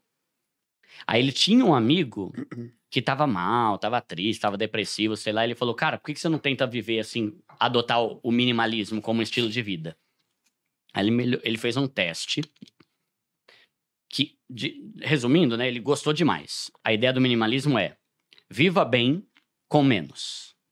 Viva, seja feliz com pouco. Aí o cara, o que, que ele fez? Esse cara que tava mal e tal, ele chegou na casa dele, né, influenciado pelo amigo, ele empacotou tudo que ele tinha, en- encaixotou. Sei lá, mano, 30 caixas deu, tudo, tudo, tudo. Panela, roupa, calça, álbum de foto, garfo, tudo. Aí ele falou, cara, eu vou ver o que, que eu preciso realmente para viver. Aí eu não lembro exatamente, mas se não me engano, depois de três meses, das 30 caixas que ele tinha, ele só teve que abrir quatro. Tá ligado? Aí olha que absurdo. Eles fizeram uma pesquisa que constatou que lá nos Estados Unidos, as casas têm, em média, 300 mil itens. Que loucura. Dentro de tudo. Parafuso, chave de fenda, garfo, colher, 300 mil. E esse é um ponto que eu acho que é- ele é importante e ao mesmo tempo ele é libertador. Por que, que você precisa de tanto? Por que, que você precisa de outra calça? Isso é o consumismo, que é o oposto do minimalismo, né? E eu não tô falando que você tem que viver que nem um mendigo. Não, não, tem a ver com isso. Tô falando você ser feliz com o que te é necessário. Vou dar um exemplo. Há alguns dias, eu tava lá zapeando, burro pra caramba. Essa é uma dica que eu dou pra galera. Não baixe aplicativo do tipo Shopee, Shein, essas desgramas aí, que isso aí vai te seduzir. Tudo lá é bonito. Uhum. Tudo fica bonito na foto. Quando chega, parece uma roupa de criança em você, né? Bagulho minúsculo, né? Caramba. Uma vez eu comprei uma calça, mas o bagulho vinha aqui. Pior que eu sou, eu sou magro e baixo, né? Eu passei por isso, pô. Comprei uma camisa GG, cara. pare- Parecia É. pra minha namorada, É. assim, um negócio aqui. assim. É. Mano, tudo lá é bonito. Aí eu fiz uma besteira. Eu tava lá folhando, é, zapeando, né? Aí veio uma blusa da hora que eu gostei, 50 reais. Falei, caramba, mano, blusa da hora, 50 reais. Comprei. Aí quando chegou em casa, não coube. Porque as minhas, as minhas blusas, blusa é mais gordinha, né? Então, minha- a prateleira lá de blusa é junto com a de bermuda. Aí eu tinha cinco blusas de moletom, não coube. Aí quando chegou, eu olhei, caramba, mano, nem lembrava que eu tenho cinco blusas. Algumas eu ganho de patrocinador e tal. Pra que, que eu comprei? Uhum. Ou calça, ou camiseta. Você vai no shopping, nossa, que camiseta bonita. Quantas camisetas você tem? Quantas você precisa para viver? Qualquer coisa, tênis. Vamos pegar tênis. Tem a questão do luxo e tal. Só que se você é pobre, você tem que focar naquilo que você precisa, não naquilo que você deseja, para você sair da pobreza, então você poder focar no que você deseja. Para que outro tênis? Eu cometo esse erro às vezes. E olha que eu nem tenho muita coisa, mas é, é que hoje eu tô num nível que eu posso comprar e não vai me fazer falta. Mas lá atrás eu não podia. E eu tinha que tomar cuidado com isso. Pra que outro tênis, Duda? Investe 200, 300 reais em vez de comprar mais um. Quantos pés você tem, velho? Você é uma centopeia, caramba, né, mano? Você já tem quatro pares de tênis. Pra que que você precisa de outro? Né? Então, focar nisso de viva bem com menos coisa. Ou xícara, prato, quadro. Pra que tanto quadro? Tanta coisa de decorativa aqui no apartamento. O apartamento tem 50 metros quadrados, daqui a pouco eu tenho minha esposa tem que sair, porque não cabe mais coisa lá, né? Então, eu acho legal esse documentário que ele vira uma. E é de graça. É de graça, né? O Netflix é pago, né? Mas o bagulho você pode assistir lá pra quem tem. Uma horinha. Mas me fez você pensar em muita coisa, sabe? Tipo, o tanto de coisa que eu compro que eu não tenho necessidade nenhuma daquilo. Uhum. Né? Então, pelo menos assim, se você tem esse vício, doa outra para lugar, né? Eu gosto dessa ideia, né? De que às vezes a gente não ganha coisa ou não tem coisa porque não cabe, né? Uhum. O nosso armário tá tão lotado, então doa para uma instituição de caridade, para alguma coisa assim, pelo menos você vai estar sendo generoso, né? Mas toma cuidado, porque a gente é muito seduzido por coisas que a gente não precisa o tempo todo. Uhum. E é nessas coisas que o dinheiro vai embora. Sim. Tipo, ah, Duda, mas é só um tênis. Não, não é só um tênis. É um tênis aqui, é uma calça aqui, é um Nutella aqui, é não sei o que lá aqui. Quando você vai ver, não sobrou nada de novo. Sim. E se você não investir uma parte do seu salário todo mês, você não vai sair da pobreza nunca. Sim. Esse é outro ponto que eu falo muito. Sair da pobreza e enriquecer é difícil, mas é possível. Sair da pobreza e enriquecer sem investir uma parte do que você ganha todo mês, não, não é nem de difícil, é impossível. Não tem como. Porque o que, te, o que vai te tornar rico é o tanto de dinheiro que você tem de patrimônio investido. Não é teu celular. A gente, a gente não vê, por exemplo, uma lista. Os homens mais ricos do mundo. O primeiro é o Elon Musk, porque ele tem um iPhone 15. O segundo é o cara da Amazon, o Jeff Bezos, porque ele tem um Nike Air Max.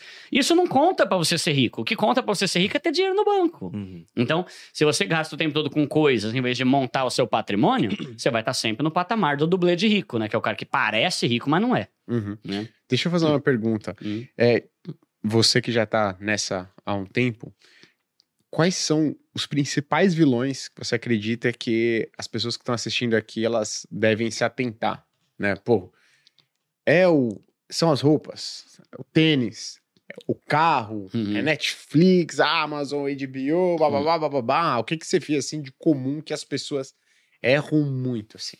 Tá. Ó. Segundo a Serasa, o maior gasto dos brasileiros é com alimentação. O segundo maior é com carro. Então, a gente já tem um indicador importante aí, né? E alimentação entra supermercado, entra saidinha, entra restaurante, entra iFood, gasto com comida de modo geral. É o primeiro para a maioria dos brasileiros, onde se mais, mais, mais do que casa, aluguel, financiamento, alimentação. Só que aí o que, que eu gosto de, de sugerir para as pessoas, né? Você fazer o raio-x de para onde está indo o seu dinheiro, porque isso vai variar de caso para caso. Então, no meu canal, por exemplo, é só digitar lá no YouTube, planilha financeira primo pobre, eu disponibilizo de graça uma planilha no Excel, onde você vai colocar tudo que entra, salário, renda extra, vale alimentação, vale refeição, teu, da tua esposa, se for casado tal, e do outro lado todos os gastos. E aqui eu coloco um monte de coisinha que a gente não repara que gasta. Eu uso muito um exemplo que para mim foi extremamente didático, né, de um cara. Ele me escreveu, Duda, eu ganho dois mil, cara, e não sobra nada. Eu não consigo mudar de vida. Daí eu falei, mano, mas com o que, que você gasta? Aí o cara falou, meu, com nada, velho. Eu só tenho o aluguel, o carro, água, luz, basicamente isso, e gás. Daí eu falei, caramba, mano, você não tem celular? Não, tem, tem um celular também. Falei, tá, e o teu carro, ele é movido a energia solar? não, não, não, tá, tem a gasolina também. Daí eu falei, cara, você Ninguém gasta só isso. Só que na mente vem só isso. O que, que você gasta? Carro, casa, água, luz e mercado. Aí eu falei, preenche essa planilha. Aí eu mandei para ele a planilha, ele preencheu. Depois ele me deu um retorno. Ele não reparou que ele gastava, em média, 400 reais por mês com maço de cigarro. Cara, Caralho. E é isso mesmo. Se você vai ver no Google qual que é a média de um fumante, cara, tem gente que não percebe. Entende? Me vê um maço, me vê outro, me vê outro. 12, 15 reais. É, tr- Três maços por dia. Quando o cara vai ver, metade do salário dele foi com maço de cigarro. muito mais caro do que a mensalidade de uma academia. né? É, é, muito mais. Já teve exemplo de gente que fez essa planilha e não percebeu que estava gastando 250 pau por mês com ração para cachorro. Não tem problema você dar ração, tem que dar, é o teu animal. O problema é você não perceber que tá gastando com isso. Aí você falou, por exemplo, da Netflix. Tem o pobre que, mano, cara, na minha época eu ia na locadora, velho, alugava um filme por semana. Hoje em dia o cara quer ter Netflix, Amazon, HBO, Disney, Star Plus, to- todos. Net. Net é um bagulho absurdo, velho. Pelo amor de Deus, Net. Cê- cê- a maioria das pessoas que eu conheço que ainda paga net é 300, 400 pau por mês no combo. Cara, o cara que ganha dois pau, 20% do salário dele na net. Ou seja, de cada cinco dias que você trabalha, um dia é só pra pagar a porcaria da net. Né? Vocês não têm patrocínio da net aqui, não. Não. É. Caramba! tem da Sky.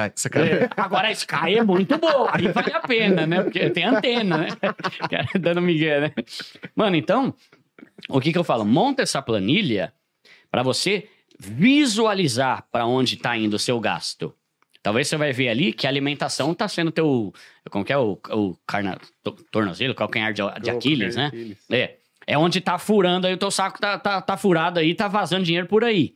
Talvez é nos streamings. Talvez é no, sei lá, na, Mas cigarro, né? não é cigarro, bebida. Bebida é outra coisa que a galera gasta, Gasta muito. muito dinheiro, cara. Mano, Gasta e muito qualquer lugar, é que eu não bebo, né? Mas qualquer lugar que eu vou, eu mano, onde é que cabe tanta cerveja dentro desse corpo aí?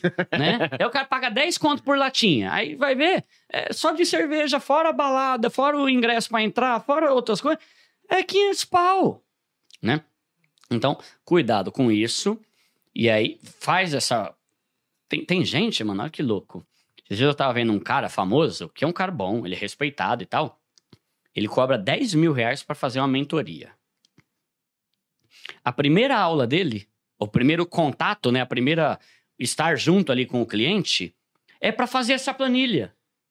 Eu falo, caramba, não é mais fácil você fazer de graça, em vez de pagar 10 pau pra fazer isso? Vai lá e vê pra onde tá indo seu dinheiro. Só que tem que ser uma planilha, que se você faz de cabeça, você vai esquecer de um monte de coisa lá que tá indo teu dinheiro em gás, né? E tantas outras coisas. E aí, o que que eu gosto de, entrando aqui na parte até do, do investimento, né? Quanto que o pobre tem que investir por mês? Eu tenho uma regra que é a seguinte: hoje em dia a gente tem várias aquelas formas de divisão de salário, 50, 30, 20, 60, 20, 20, né? Que você, 60% é para você pagar as contas, 20 é para curtir, 20 é para investir. Eu acho legais essas fórmulas aí, só que não dá para padronizar nem a pau. Né? Porque um cara solteiro é totalmente diferente de um cara que tem quatro filhos, inclusivo, gasta pra caramba com um monte de coisa. Qual que é a minha regra? Invista o máximo que você puder, sem deixar de pagar suas contas e sem deixar de curtir um pouco a vida. Então, repara, são três regras. O máximo que você pode. Duda, é 50? Você pode 100? Então é 100. Uhum. Você pode mil? Então é mil, caramba, né? Não fica, ah, eu invisto 100. Aí o cara ganha 12 pau e investe 100 conto.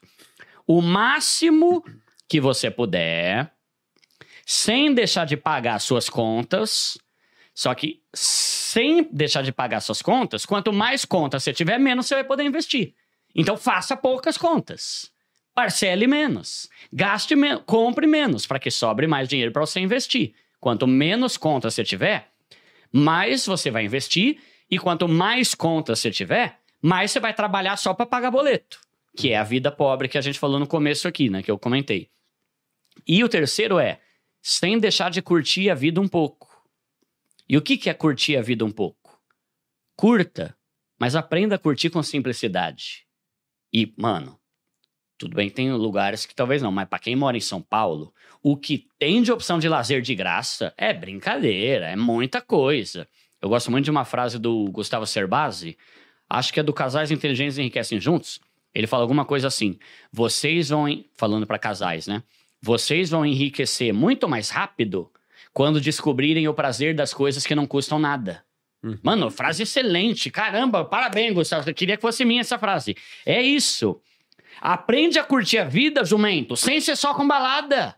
Caramba, tudo é balada. Tudo é ba- balada. ba- Caramba, mano, você tá tapado, velho. Olha o mundo. Olha a bicicleta, futebol, vôlei, trilha no Pico de Jaraguá. Cinema barato no, no, no shopping aí perto do teu bairro, mas não. O cara, a única coisa que o besta sabe fazer: balada. Parece aqueles tapados, fica o dia inteiro no computador. Caramba, vai viver a vida, caramba, né? Só, só faz isso. Então, o cara só sabe balada e coisa de rico. Tipo assim, o cara, ele ganha mil reais. Em vez dele ir no shopping do bairro, num cineminha de segunda-feira, que é mais barato com a mulher, não, o besta quer ir no JK. Não, eu quero ir no JK e co- 200 mil ah, o ingresso, e ainda compra pipoca. Entende? É, é- é o tipo de coisa que eu tô falando. Pipoca azeite trufado. Você tá maluco, mano. É o tipo de coisa que eu falo. Cara, você é pobre porque você é burro demais, mano. Pelo amor, cara. Vai, simplifica. Eu, por exemplo, eu vou muito no cinema com a minha esposa. A gente vai no shopping de Osasco, que é o Super Shopping, ou no Shopping União, lá tem o Kinoplex, Cinemark lá. De segunda ou terça, eu, é mais barato e eu ainda pago meia com cartão. 11 reais o ingresso. 22 reais eu e a minha esposa. Aí o, o, o, o espertão, que ganha um salário mínimo, ele quer ir no JK. 89 reais por pessoa, mais o estacionamento, que, pelo amor, deixa lá o Monza. É melhor deixar lá que é ruim, né? Entende? Isso é mais barato, né? É o tipo de coisa que eu falo. Esses dias eu fiz um vídeo lá no canal mostrando como eu e a minha esposa curtimos pra caramba por um mês inteiro, gastando 200 reais. No mês inteiro? Um mês inteiro. E lá eu botei, comprovando de tudo. Fomos no Outback, mas eu peguei um cupom, que era uma costela para dois com duas bebidas. 99 reais. Já Fomos foi fazer... metade já. Já foi metade. Esse foi o mais caro. Fomos na Sala São Paulo assistir a apresentação de uma orquestra só com temas de filmes, coisa que eu amo, é, de, de compositor John Williams, Hans Zimmer e tal, de graça. Caraca. É, e tem direto na Sala São Paulo, concerto de graça. Fomos dar um rolê de bike na Paulista à noite, com os amigos, de graça também. Fomos fazer uma trilha em Mairiporã, também de graça, só gastei uma graninha de gasolina para ir e voltar. Toda segunda, toda sábado, todo não, mas sempre que dá, eu e a minha esposa a gente vai jogar vôlei com a galera da igreja no centro esportivo de bairro, que é de graça. É, que mais? Fomos fazer uma trilha em Paranapiacaba, que é um lugar muito louco que tem aqui em São Paulo, de trem. Você não precisa de carro, né? você vai de trem. Cara, e mais três... Ah, fomos no cinema, esse aí que eu falei que era 11 mais 11, 22 reais, somando tudo. E teve mais coisa ainda. Somando tudo isso, a gente gastou 200. Cara, tem pobre que gasta 300 numa balada só de duas horas. Uhum. E aí vai falar que a culpa é do sistema? Entende? Então, assim, a- vou repetir a frase do Gustavo Cerbasi. Você vai enriquecer muito mais rápido quando aprender a ter prazer, quando aprender a curtir as coisas que não custam nada. E eu te garanto, mano, o rolê de bike foi muito mais louco do que muita coisa cara aí que teria pra pra Uhum. ser feita, né? E esse é o tipo de coisa que eu tenho que falar pra quem é pobre. Pro rico não precisa. Agora o pobre precisa ouvir isso. Senão ele vai pensar, pô, não posso curtir? Pode, mas curta com simplicidade. Invista o máximo que você puder, com o mínimo de conta pra pagar e curtindo a vida com simplicidade. Você merece. Só que você tem que fazer uma escolha. Curtir como se não houvesse amanhã e continuar pobre, ou passar por um ano de retenção, sei lá, de, de segurar as pontas, pra você chegar no final do ano com um saldo di- diferente na tua conta. Então é mais ou menos isso, sabe? Perfeito. Muito Porra, bom. legal pra Hum. caralho, cara. Hum. Agora, deixa eu fazer uma pergunta pra você. O cara, pô, muda a mentalidade. Começou. Deixou. Fez uma limpa no Instagram, certo? Necessário fazer uma É. limpa no Instagram, né? É. Fez uma limpa no Instagram. Adquiriu a mentalidade correta. Começou a poupar. O que, que esse cara precisa fazer? Quais são os passos iniciais dele que não tem. Porque eu imagino que a pessoa que não tem mentalidade, tal, você falou, pô, três anos atrás eu não sabia o que era reserva de emergência. É. Então você deve encontrar muita gente que Sim. tá na mesma situação. Então, essa pessoa, o que, que ela precisa fazer nesses passos iniciais? Assim, pô, Duda, comecei, mudei a minha, minha mentalidade, tá sobrando 50, 100 reais por mês. O que, que eu faço? Tá bom. Então, ó, uma pergunta que eu recebo muito é assim: Duda, o que, que é mais importante? Quitar dívida, montar reserva Perfeito, perfeito. ou investir? Nenhum dos três. O mais importante é você estudar sobre educação financeira. Esse é o passo inicial, fundamental. É obrigatório você estudar sobre educação financeira. Por quê? Se você não estudar sobre educação financeira, inteligência financeira, controle emocional financeiro, você até pode quitar suas dívidas. Mas daqui a seis meses você está no buraco de novo. Você quitou, só que você continua sem educação financeira e continua fazendo besteira. Se você começar a montar sua reserva de emergência, beleza, é muito bom. Só que se você não estudar sobre educação financeira, a tua vida vai ser uma constante emergência.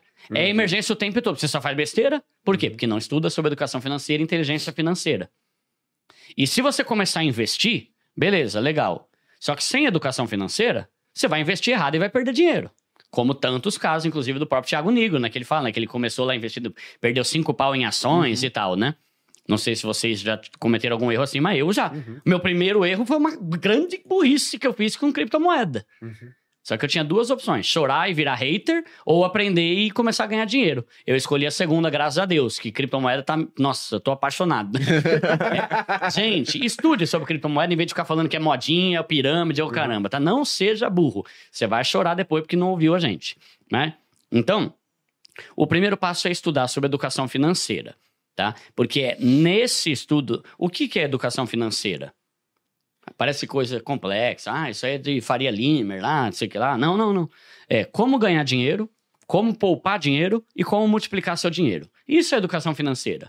Ganhar dinheiro, poupar dinheiro, ganhar dinheiro trabalhando, poupar dinheiro vivendo simples, minimalismo e multiplicar o teu dinheiro aí sim com os investimentos. Então é fundamental. Já vou responder sua pergunta, mas só uma outra, um outro ponto que eu falo aqui. Investimento não serve para te dar dinheiro. Uhum. Ele serve para multiplicar o dinheiro que você ganha trabalhando. Perfeito. E isso é ainda mais necessário para quem é pobre. Porque o rico que investe um milhão, ah, ele já tá bem, já tá ganhando 10 pau por mês ali, já Uhum. tá tendo uma renda passiva. O pobre não. O pobre vai ser aquele 1% ao mês, e olhe lá, que tipo assim, de 100 conto vai dar um real. O cara investe um valor lá, vai- vamos pegar um exemplo. Eu, tô falando isso para vocês entenderem, galera aí de casa, que assim, investimento serve para multiplicar o dinheiro que você ganha trabalhando. Então, trabalhe mais para investir mais. Se hoje, sendo bem otimista, eu investi mil reais num CDB, que está rendendo aí 12% ao ano, mil reais hoje. Daqui a um ano, eu vou ganhar 100 conto. Pô, velho, você faz um bico de pedreiro hoje, em um dia você já tira 150. Uhum. Entende? Tipo assim, essa ideia, né? Que tem até um vídeo que eu fiz lá que eu chamei assim, né? Investimento de pobre não muda a vida de ninguém. E aí a ideia foi falar sobre isso. Quanto mais pobre você é, mais você tem que focar no trabalho para você investir essa grana. Uhum. Então, trabalha, ganha dinheiro, investe. Trabalha, ganha dinheiro, investe. Se você simplesmente investe 30 conto por mês, cara, em 2.830 você vai estar milionário. Mas Vai demorar muito. Então, trabalhe para investir. Aí, beleza, o cara começou a investir. Primeiro ponto é ter paciência, disciplina e constância. Que a gente comentou agora há pouco. Você nunca vai chegar no nível de investir mil reais por mês se hoje você desistir porque só investe 50. É, é, é- é progressivo. né? Você vai, você vai crescendo, seus investimentos vão crescendo. E para chegar lá num valor alto, você tem que começar no pouco aqui. Não desprezar esses começos humildes. Sabe? Ah, 20, 30. É assim. É assim. Warren Buffett, Luiz Barsi. Sabe? É, é, é assim. Começa com o pouco. E aí eu acho extremamente importante a pessoa estudar para ela ver qual é o perfil dela e ela entender quais são os riscos envolvidos em cada tipo de investimento. Isso é uma coisa que eu tento ser muito claro lá no canal. Meu público é mais para pobre, então eu foco muito mais na renda fixa. Uhum. Só que a renda fixa está caindo. Né? A taxa Selic está caindo, está começando a perder a empolgação. Ou 1% ao mês, hoje em dia, você já não acha mais. Então, a galera tem que começar a ir para os investimentos que têm mais rentabilidade, mas são mais arriscados. E quanto maior a rentabilidade que a pessoa quer, mais ela precisa estudar. Uhum. Você não precisa estudar muito para investir num CDB. No Tesouro Direto, no LCI. Bota lá, velho. É, tem FGC, tá garantido, tem o seguro lá e tal.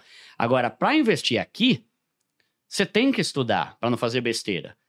E aqui é muito mais promissor. Por exemplo, criptomoeda. Eu tenho cuidado para falar de cripto, eu faço dois vídeos por mês sobre cripto, né? Porque é um negócio louco. Só que eu deixo sempre claro. Você entendeu o que é? Você entendeu os riscos? Uhum. Você entendeu o que está envolvido? Você entendeu o que, que é renda variável? O que, que é volatilidade? Você entendeu? Então, agora que você já tem uma grana, já quitou suas dívidas, reserva, já está investindo, já tem uma grana na renda fixa, você pode vir para cá. Uhum. Mas se você ainda não tem, eu não recomendo ainda renda variável, a não ser que quando ela entendeu. E tem uma frase que eu falo também, né? Eu gosto muito de frase de efeito, né? Quanto maior for o seu desespero para ganhar dinheiro rápido, maior a chance de você fazer cagada e ficar ainda mais pobre. E todo mundo tá desesperado para ganhar dinheiro rápido. Uhum. E é assim que faz cagada pra caramba. Foi o que eu fiz lá atrás. Investi em Bitcoin, não tava entendendo nada. Meu amigo me falou, mano, bota aí. Aí fui ver uma plataforma, pirâmide, caiu, perdi tudo lá. Nossa. É, burro pra caramba, né? Mas você vê, não sabia, não sabia nem que é pirâmide. Não é o meu mundo, não era o meu mundo, Uhum. né? Não era óbvio pra mim. Então, um conselho que eu dou para as pessoas é o seguinte: você não precisa ser o maior especialista de investimentos do mundo. Eu não sou. Perfeito. Você não precisa. Só que você tem que ter pelo menos uma noção para você ter um mínimo de critério ali de o que, que é golpe e o que, que não é. Uhum. Então, por exemplo, Ah, mas só até um ponto. vou lá. Mas a pessoa que ela estudou minimamente educação financeira, só por esse fato, ela vai, ela vai escapar dos golpes. Porque ela vai falar É. assim, porra, o cara tá falando aqui que ele vai me pagar 10% ao É. mês. Ou, cara, Eu 10% mal por semana. 10% ao ano. Se esse cara, ao invés de estar fazendo um anúncio no Instagram, colocasse esse dinheiro pra render nisso aí que ele tá falando, É, porra, em É o novo cinco Elon anos Musk. ele, é, ele passaria o Elon É. Musk. é, é. Então, as pessoas que caem nesse golpe, elas falam: Não, Duda, eu estudei e tal e caí na pirâmide. Não estudou, cara. Se você tivesse É. estudado, você não teria caído nesses golpes, É. cara. E, e é exatamente esse o ponto, né? Por exemplo, três anos, se um de vocês chegasse para mim e falasse, Duda, tem um investimento aqui, ó, garantido, garantido, hein? 5% ao mês. Eu não teria a mínima noção de se isso é muito ou pouco. Então eu falei, 5? Nem é tanto, né? Bora lá, bora lá. Uhum. Hoje eu tenho noção de que, é, mano, é muito difícil. Existem investimentos que rendem muito mais que, mas não é garantido. Uhum. É uma possibilidade, como Exato. criptomoeda. Você pega, por exemplo, a Solana no ano passado, valorizou quase 900%. Ninguém tinha certeza que isso ia Aham. dar. Bitcoin valorizou 170%. Ninguém tinha certeza. Agora, se o cara chega e fala, mano, ó, garantido, 40% ao ano. Caramba, velho, tá esquisito o negócio aí, hein? A renda fixa rende 10, tesouro direto rende 11. Qual que é esse milagre do cara que é 40? Então você já começa a ter uma mínima noção do que é absurdo e do que não é. E o que hoje é óbvio pra mim, não é para 200 milhões de brasileiros, né? Se você chegar e falar assim, ó, tem um negócio aqui que rende 1% ao dia. Ah, 1% ao dia? Um só?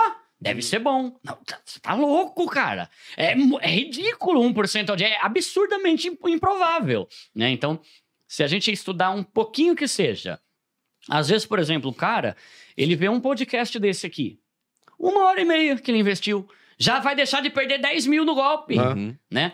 Olha essa, essa estimativa que eu fiz, né? Eu peguei o tempo que a- o ser humano passa estudando, desde a educação infantil até a faculdade. Contando educação infantil, ensino fundamental, ensino médio e faculdade, a gente passa mais ou menos 16 mil horas para aprender a ter uma profissão e ganhar dinheiro. E se recusa a assistir um podcast de uma hora e meia Uhum. para saber como usar ele, entende? É o tipo de coisa que eu falo. A gente faz escolhas ruins, né? O cara, ele passa.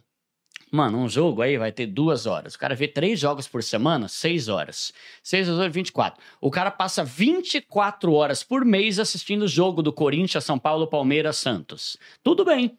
Só que você não percebe que é meio, meio estúpido você investir 24 horas para ver o jogo e achar que um vídeo de 30 minutos para aprender sobre educação financeira é muito? Muito longo, né? É muito louco. Nossa, podcast, uma hora e meia, Deus me livre. Tá, então continua burro aí, velho. E depois não culpa ninguém, porque você escolheu assistir jogo pra caramba. Você escolheu maratonar aquela série e assistir em um fim de semana 32 horas de episódio. E não é errado fazer isso. Eu tô falando é, dá pra dar um pouco de atenção pra educação financeira ou não dá? Se não dá, então não reclama de ser pobre. Porque o primeiro passo de sair da pobreza é você estudar Uhum. né? Você correr atrás, você começar a aprender sobre isso, você entender que tem possibilidade de você sair da pobreza. Só que vai exigir um mínimo de esforço. Se você não quer e prefere ver jogo, então joga aí, mas não reclama. A galera, e a galera acha que educação financeira, puta, finanças, financeiro, matemática, puta, eu preciso ser bom pra caralho em matemática. Precisa ser bom ou do de matemática? Pra... Nada. Pô, eu era muito, eu ia muito mal na escola em matemática. O que, Uhum. você precisa de matemática pra você entender educação financeira? É, não, e, e nem, e nem- Você vê, naquele mesmo livro lá, Psicologia Financeira, o Morgan ele falou uma frase que é mais ou menos assim. O cara que tem um currículo absurdo, pós-mestrado, doutorado em Financial eh, Economy na Massachusetts, mas não tem controle financeiro, emocional, ele vai ser um fracasso. Enquanto a pessoa que não tem um bom currículo, mas tem controle emocional, pode ser um sucesso e se tornar rica. né? Então, tem um pouco a ver com isso. O nosso conhecimento técnico é bom? É, é muito importante. Mas o controle emocional, a mentalidade, os, as- você afastar de você essas crenças limitantes, idiota, do tipo, pobre não conquista nada sem se endividar. Ai, aqui no Brasil não tem como, sei que lá. Não adianta. Se você mudar a tua mentalidade, lendo um livro que seja, mudar a sua mentalidade, mesmo que você não manje nada. Eu, mano, hoje, eu. Eu não sei nem como é que liga uma calculadora científica. Eu não sei nem como é que liga aquela HP lá. Não sei nada, não sei, eu sei normal. Não sei. Tudo bem, não tem problema. Eu tô conseguindo fazer muita coisa porque a minha mente mudou. E eu consegui nunca ser um pobre lascado, mesmo ganhando pouco, porque eu sempre tive uma mente que entende que se eu quero conquistar coisas grandes, eu tenho que abrir mão de, de desejo o tempo todo. Se eu quero conquistar minha casa própria, eu vou ter que fazer alguns sacrifícios aqui para juntar dinheiro para isso. Se eu quero que a minha família tenha qualidade de vida, eu tenho que abrir mão de impressionar pessoas que nem são da minha família. E isso é mais importante do que o conhecimento técnico.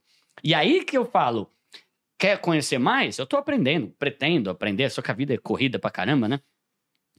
Mas aí eu jogo pra vocês. Entende a galera que me segue? Vai aprender lá com o Gui, com o Lê, mano. Eles manjam muito mais que eu isso. Você já saiu da pobreza?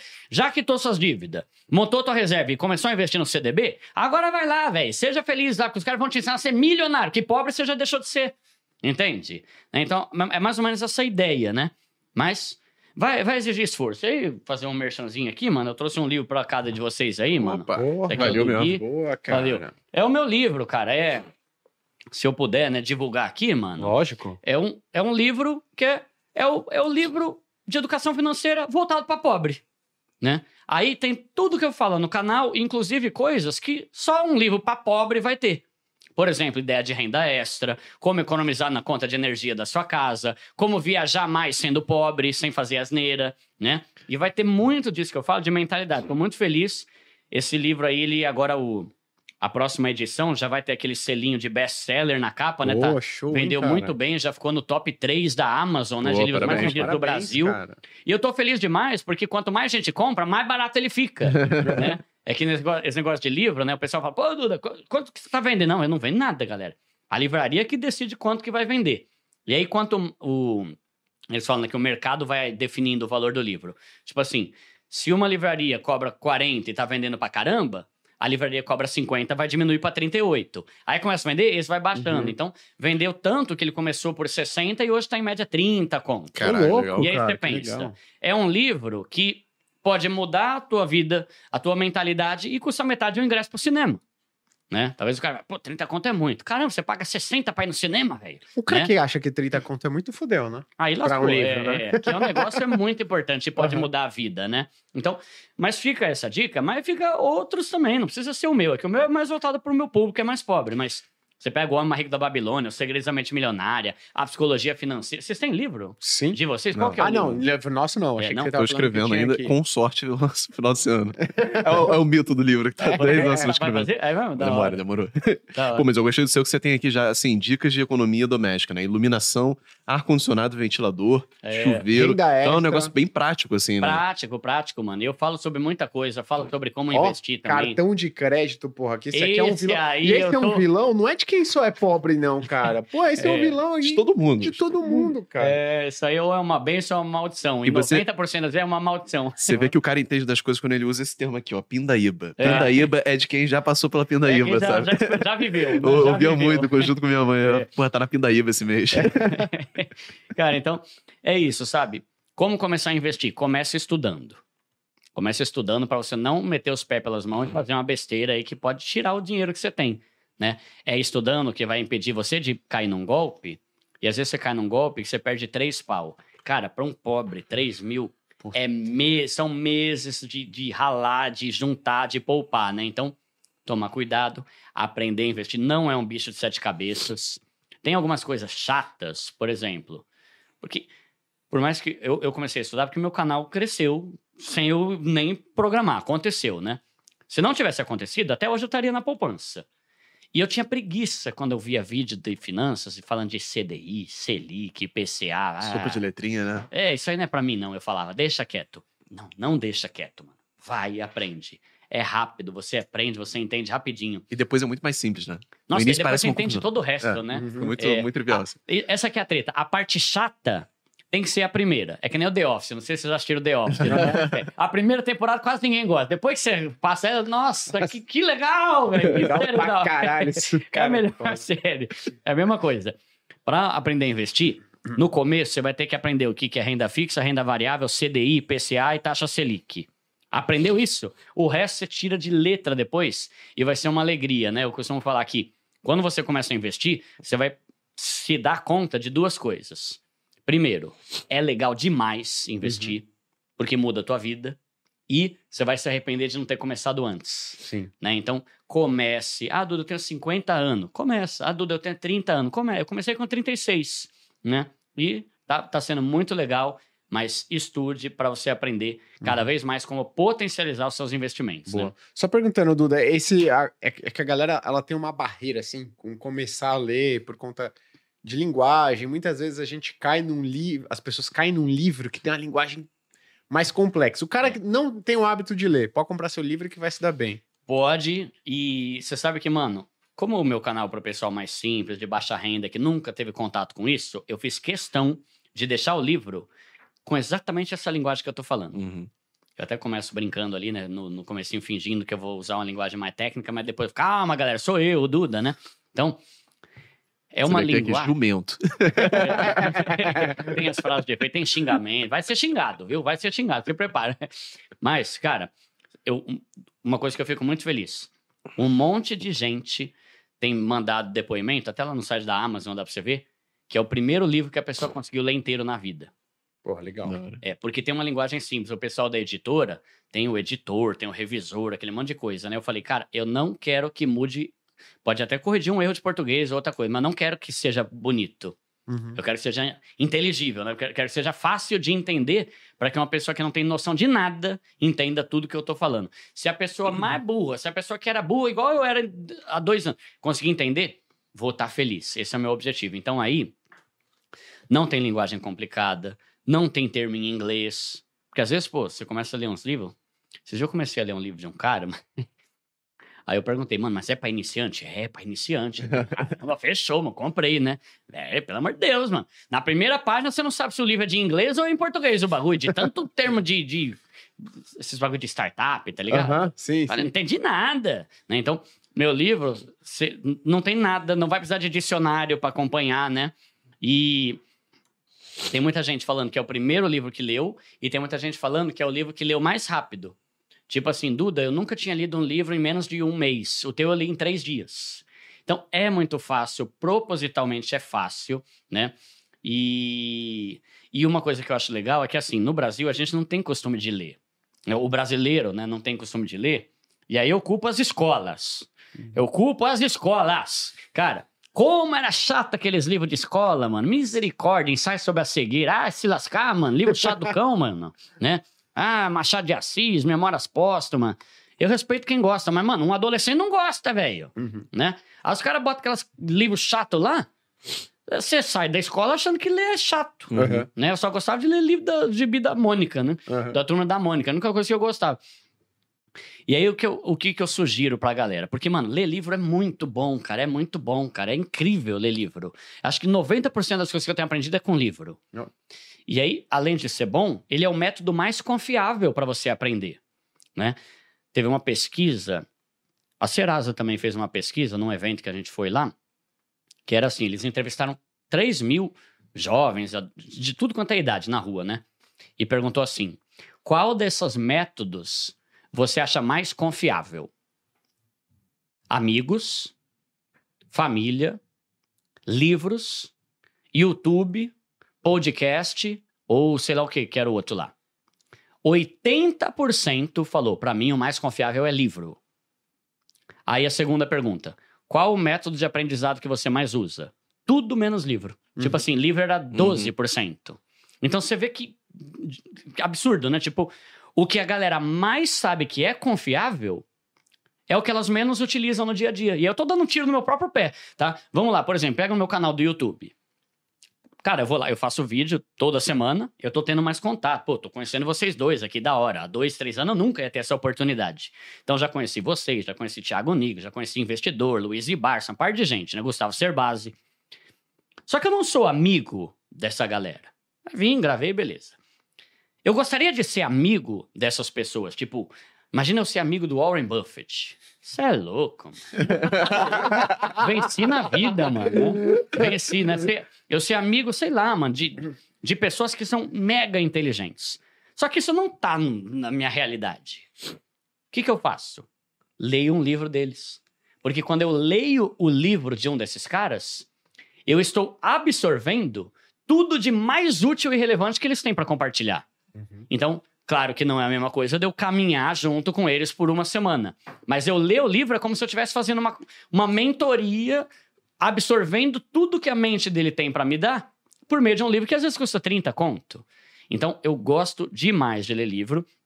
E outra coisa que eu tô feliz é que, assim, por causa do sucesso do meu livro, que é bem simples, as pessoas não param nele.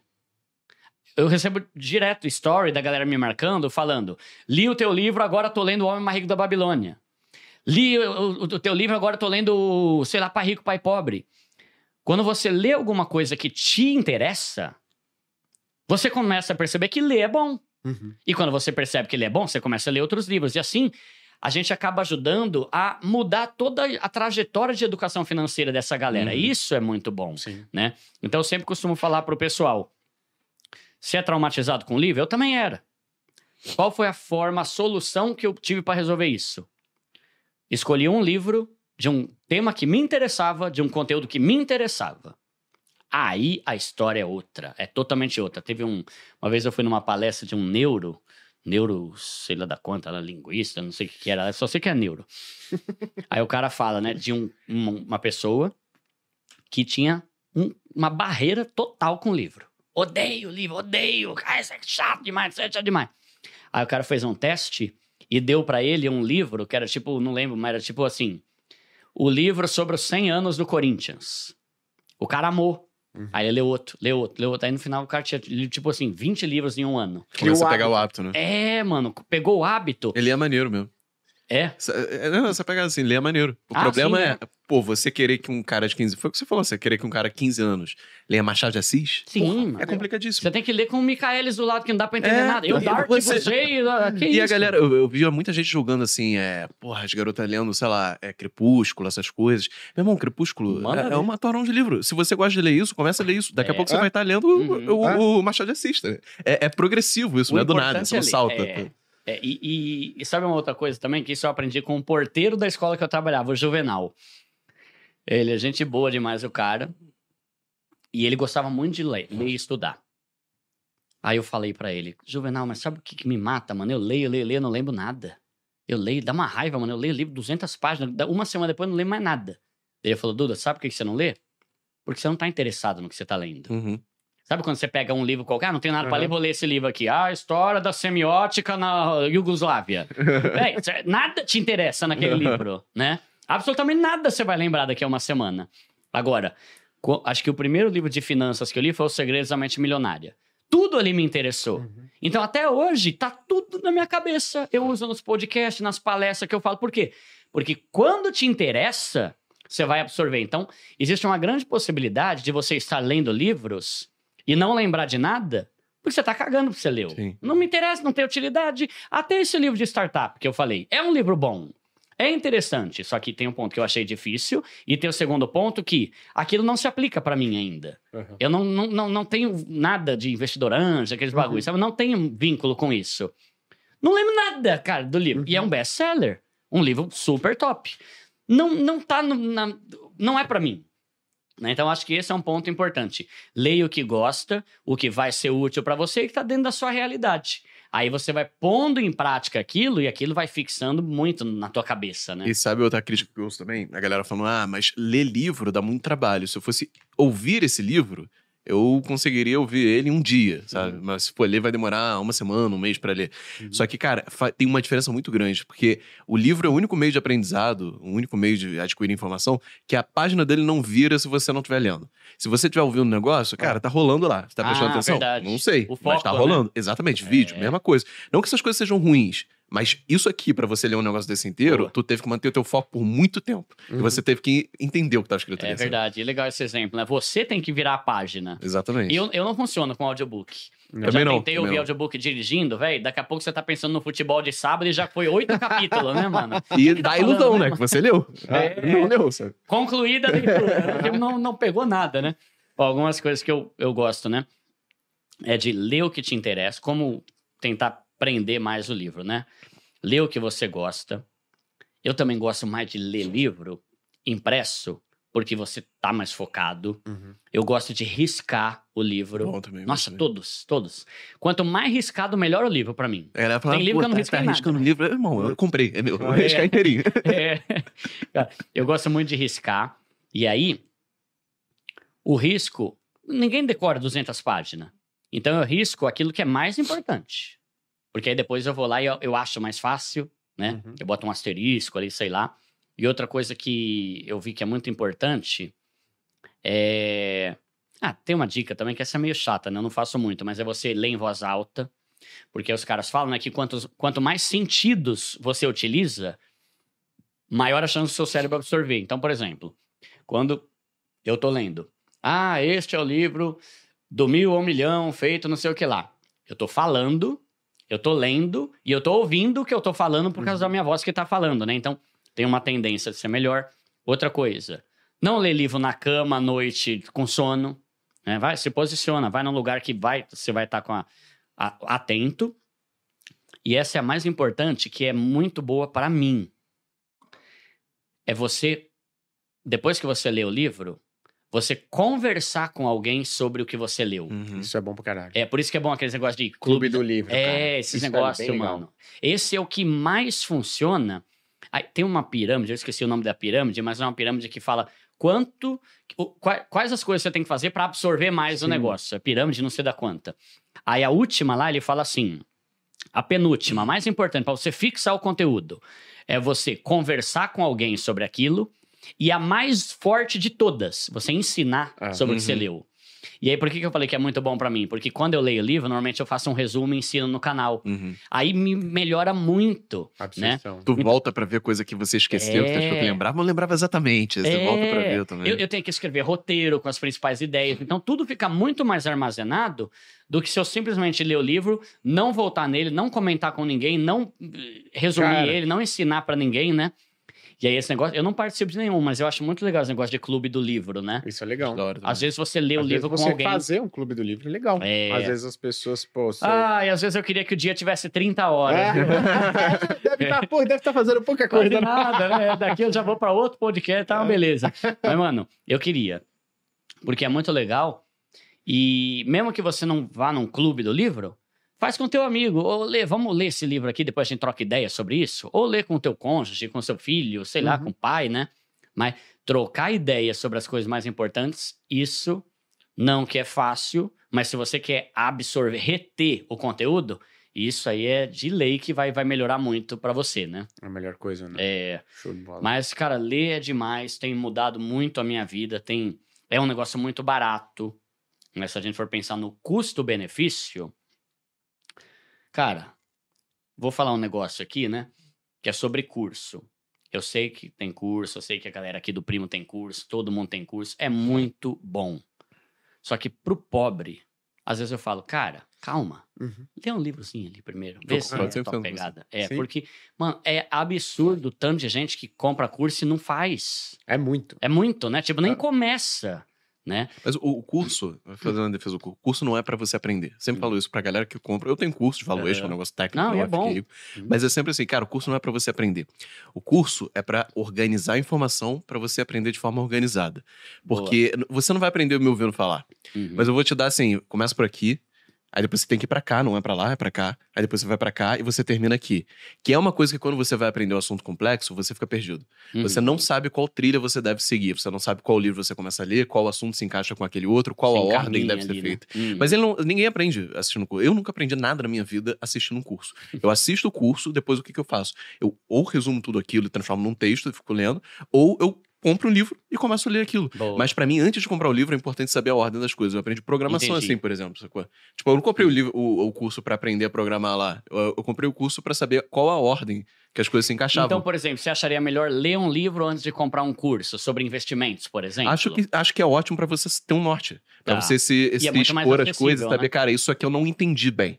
Então você presta muito mais atenção no curso, porque você começa a dar valor àquilo que você não entendeu bem. Tá. É muito mais acessível. Você já tá mais ou menos encaminhado no contexto ali, né? No que vai ser ensinado Com e tal. certeza. E, É. pô, o que eu falei assim, uma coisa, cara, curso técnico. Cara, às vezes, por exemplo, valuation. É um negócio que é livro gringo desse tamanho aqui, custa mil reais. Não é tão acessível assim quanto é você aprender algo que você tá no início. No início, cara, é, cara, livro faz toda a diferença no mundo. Eu aprendi tudo Ah, que eu aprendi boa. na minha vida foi com o livro. É, porque, porque é legal isso, né? Você pega, por exemplo, comprar um curso, pensando exatamente nisso que você falou, um cara iniciante que não sabe nada ainda e tá engatinhando. Comprar um curso de dois pau e meio, ou comprar cinco livros por 100 reais e sobrar dois pau e 400, Com né? certeza. É, e é muito acessível o livro, né? E eu acho legal isso porque quando você vai lendo, você vê, é pra você mesmo isso? É? Ah, então agora vamos se É profissionalizar. tipo um test drive. Já É. sabe o que é Sabe ali. que, eu acho? Por que que a galera ela compra o curso antes? Porque a maior, a maior parte sabe que não. Internamente, ela sabe que não vai fazer o curso. e aí, porque é alguém que tá dando, não foi ela que comprou o livro, a culpa é daquela pessoa. Aquele curso é uma porcaria, cara. Eu acho até mais. Eu acho que é meio a mentalidade do, do personal trainer. Hum. Porra, cara, eu consigo ir na academia fazer as paradas? Consigo. Mas eu tô com vontade de contratar o personal trainer pra quê? Pra ter a obrigação moral de De ir ao entrar. lugar porque eu combinei com a pessoa e eu tô pagando ela. É, Sabe? Eu vejo muita gente comprar curso por isso, pô. Não é pra. Ah, porque se comprar o livro, ela sabe que ela vai, às vezes, deixar em casa.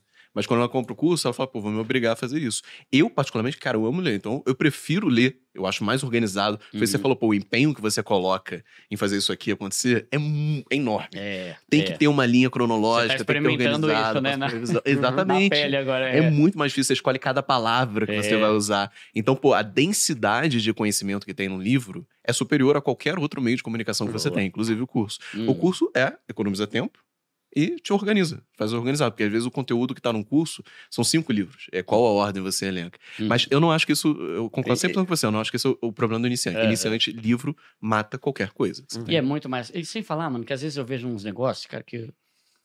Tipo assim, eu meto pau, mano, nesses negócios de curso lá no curso. No, no meu canal, cara. eu, A meta-linguagem.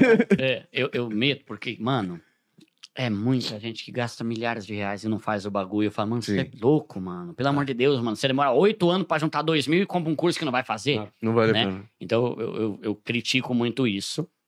Aí eu sempre até sugiro: olha lá no YouTube algum curso de graça, Vê se você vai ter é, né, disposição e, e disciplina, né, para fazer primeiro, né, antes de gastar. Mas sabe o que eu acho absurdo? Às vezes você vê uns congressos, que é um congresso que custa R$ 1.600 e o nome do congresso é o nome do livro.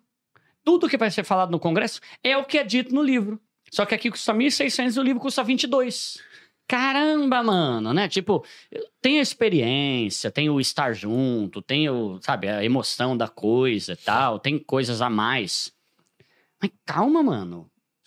Começa pelo simples, começa uhum. pelo que é barato, né? Não, e detalhe, lá coisa. de 1.600 vão te vender um negócio que é, é. ter uma mentoria exclusiva Pô, aqui é. que custa 10 pau, Esse entendeu? ponto é muito bom, porque, cara, eu vejo a galera colocando como obstáculo. Eu não tenho 1.600 reais, é por isso que eu não aprendo, porque pra ir no congresso tem que ter 1.600 reais. Mano, isso é. não pode ser um obstáculo, tu tem que dar seu jeito. Às vezes o livro é 90% você vai aprender no congresso, pô. É, Ou até é. 99%, assim. exatamente, mano. E tem pra todo tipo, né? Tem Kindle hoje, tem audiobook, tem gente que, ah, não sei ler, eu sou analfabeto. Bota um audiobook aí mesmo, que é mais barato uhum. até, né, mano? Então, não, não tem.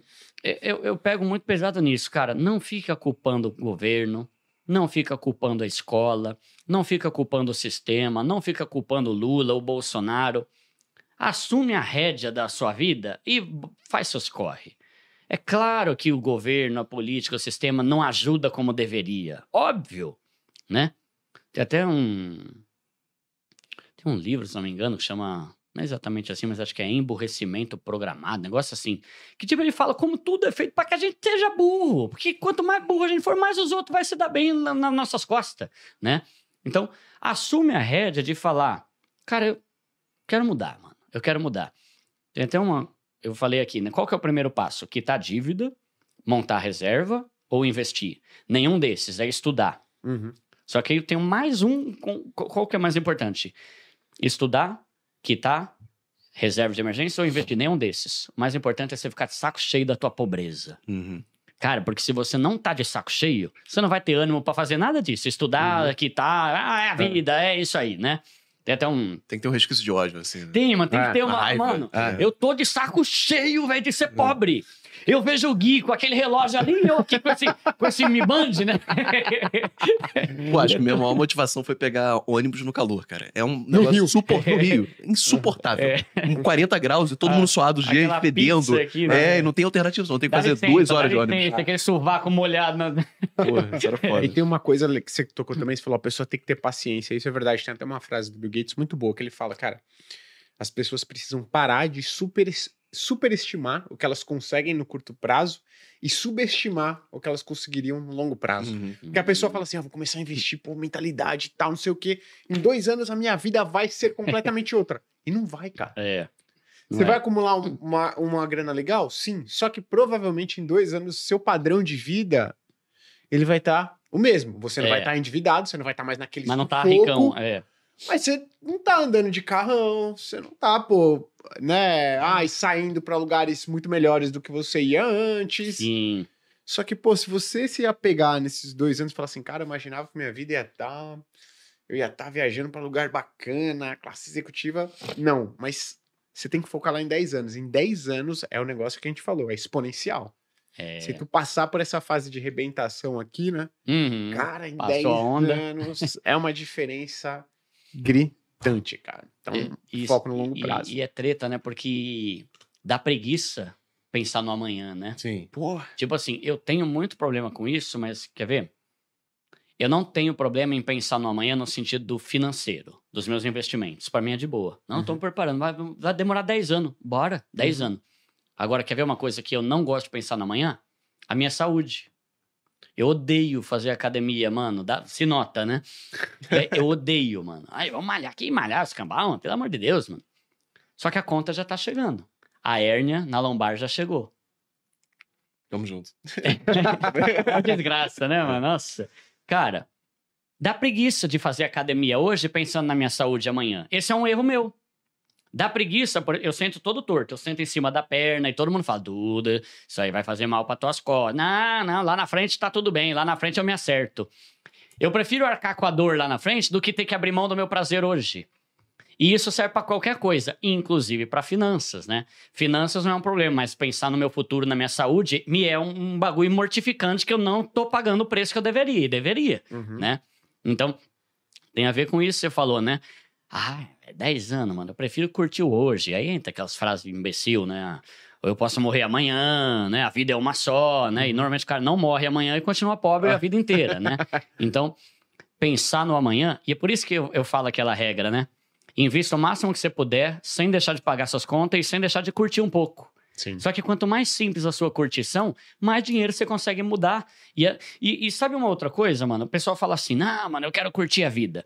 Ninguém curte a vida de verdade, embalada, gastando, caramba, sabendo que tua conta tá no negativo. Nem Uhum. Isso não é curtição, você É. tá no cagaço. Você tá Não, no cagaço. Será que Aí eu você botei fica mais louco ainda pra esquecer. Pô, tá, agora eu vou esquecer E conta mais tá no ainda. zero. Manda outra aí, né? É.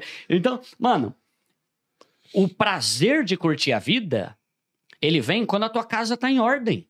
Então é muito mais importante você primeiro botar a casa em ordem, quitar suas dívidas e tá numa situação razoável. Aí sim você vai curtir com paz. Por exemplo, de que, que adianta você ir viajar para Ubatuba com os amigos, sabendo que vai durar três dias, só que a dívida vai durar dez meses pagando aquilo lá? Né? Não tem prazer nisso. Nem tipo, fudendo. pô, já foi. Uhum. Né? É muito mais legal quando você ajunta para uma coisa que tá por vir ainda. Então, tomar cuidado com isso. Talvez você acha que você tá curtindo a vida. Não tá. É. Você é pobre, lascado, né? E não tem problema ser pobre, o problema é ser lascado. Eu sempre falo, né? Que uma coisa é o pobre, outra coisa é o que tá cagado, mano. É, Tem diferença aqui, né? Então, tenta acertar a sua vida para você realmente curtir com a paz que você merece ter. Hoje, por exemplo, eu vou sair daqui e vou comer em algum lugar. Eu vou comer em paz e não pensando, caramba, mano, deixa eu ver quanto que tem aqui no banco. Ai, 19,25 centavos. Ah, Não dá, velho. Isso não é legal. Então, acerta a sua casa, vai exigir esforço, sacrifício, mas aí, a partir desse momento, você vai começar a curtir a vida do jeito que você merece. É outra mentalidade, né? Uma coisa que você tocou no começo, cara, que eu falei, puta, é muito isso, cara. A pessoa, ela começa a gastar, comprar coisa cara, muitas vezes, porque a vida dela, que você falou, é miserável, no sentido de que ela, cara... Ela não gosta do dia a dia não dela. gosta né? do dia a dia Os dela. pequenos momentos, assim. Não gosta dos É. pequenos momentos.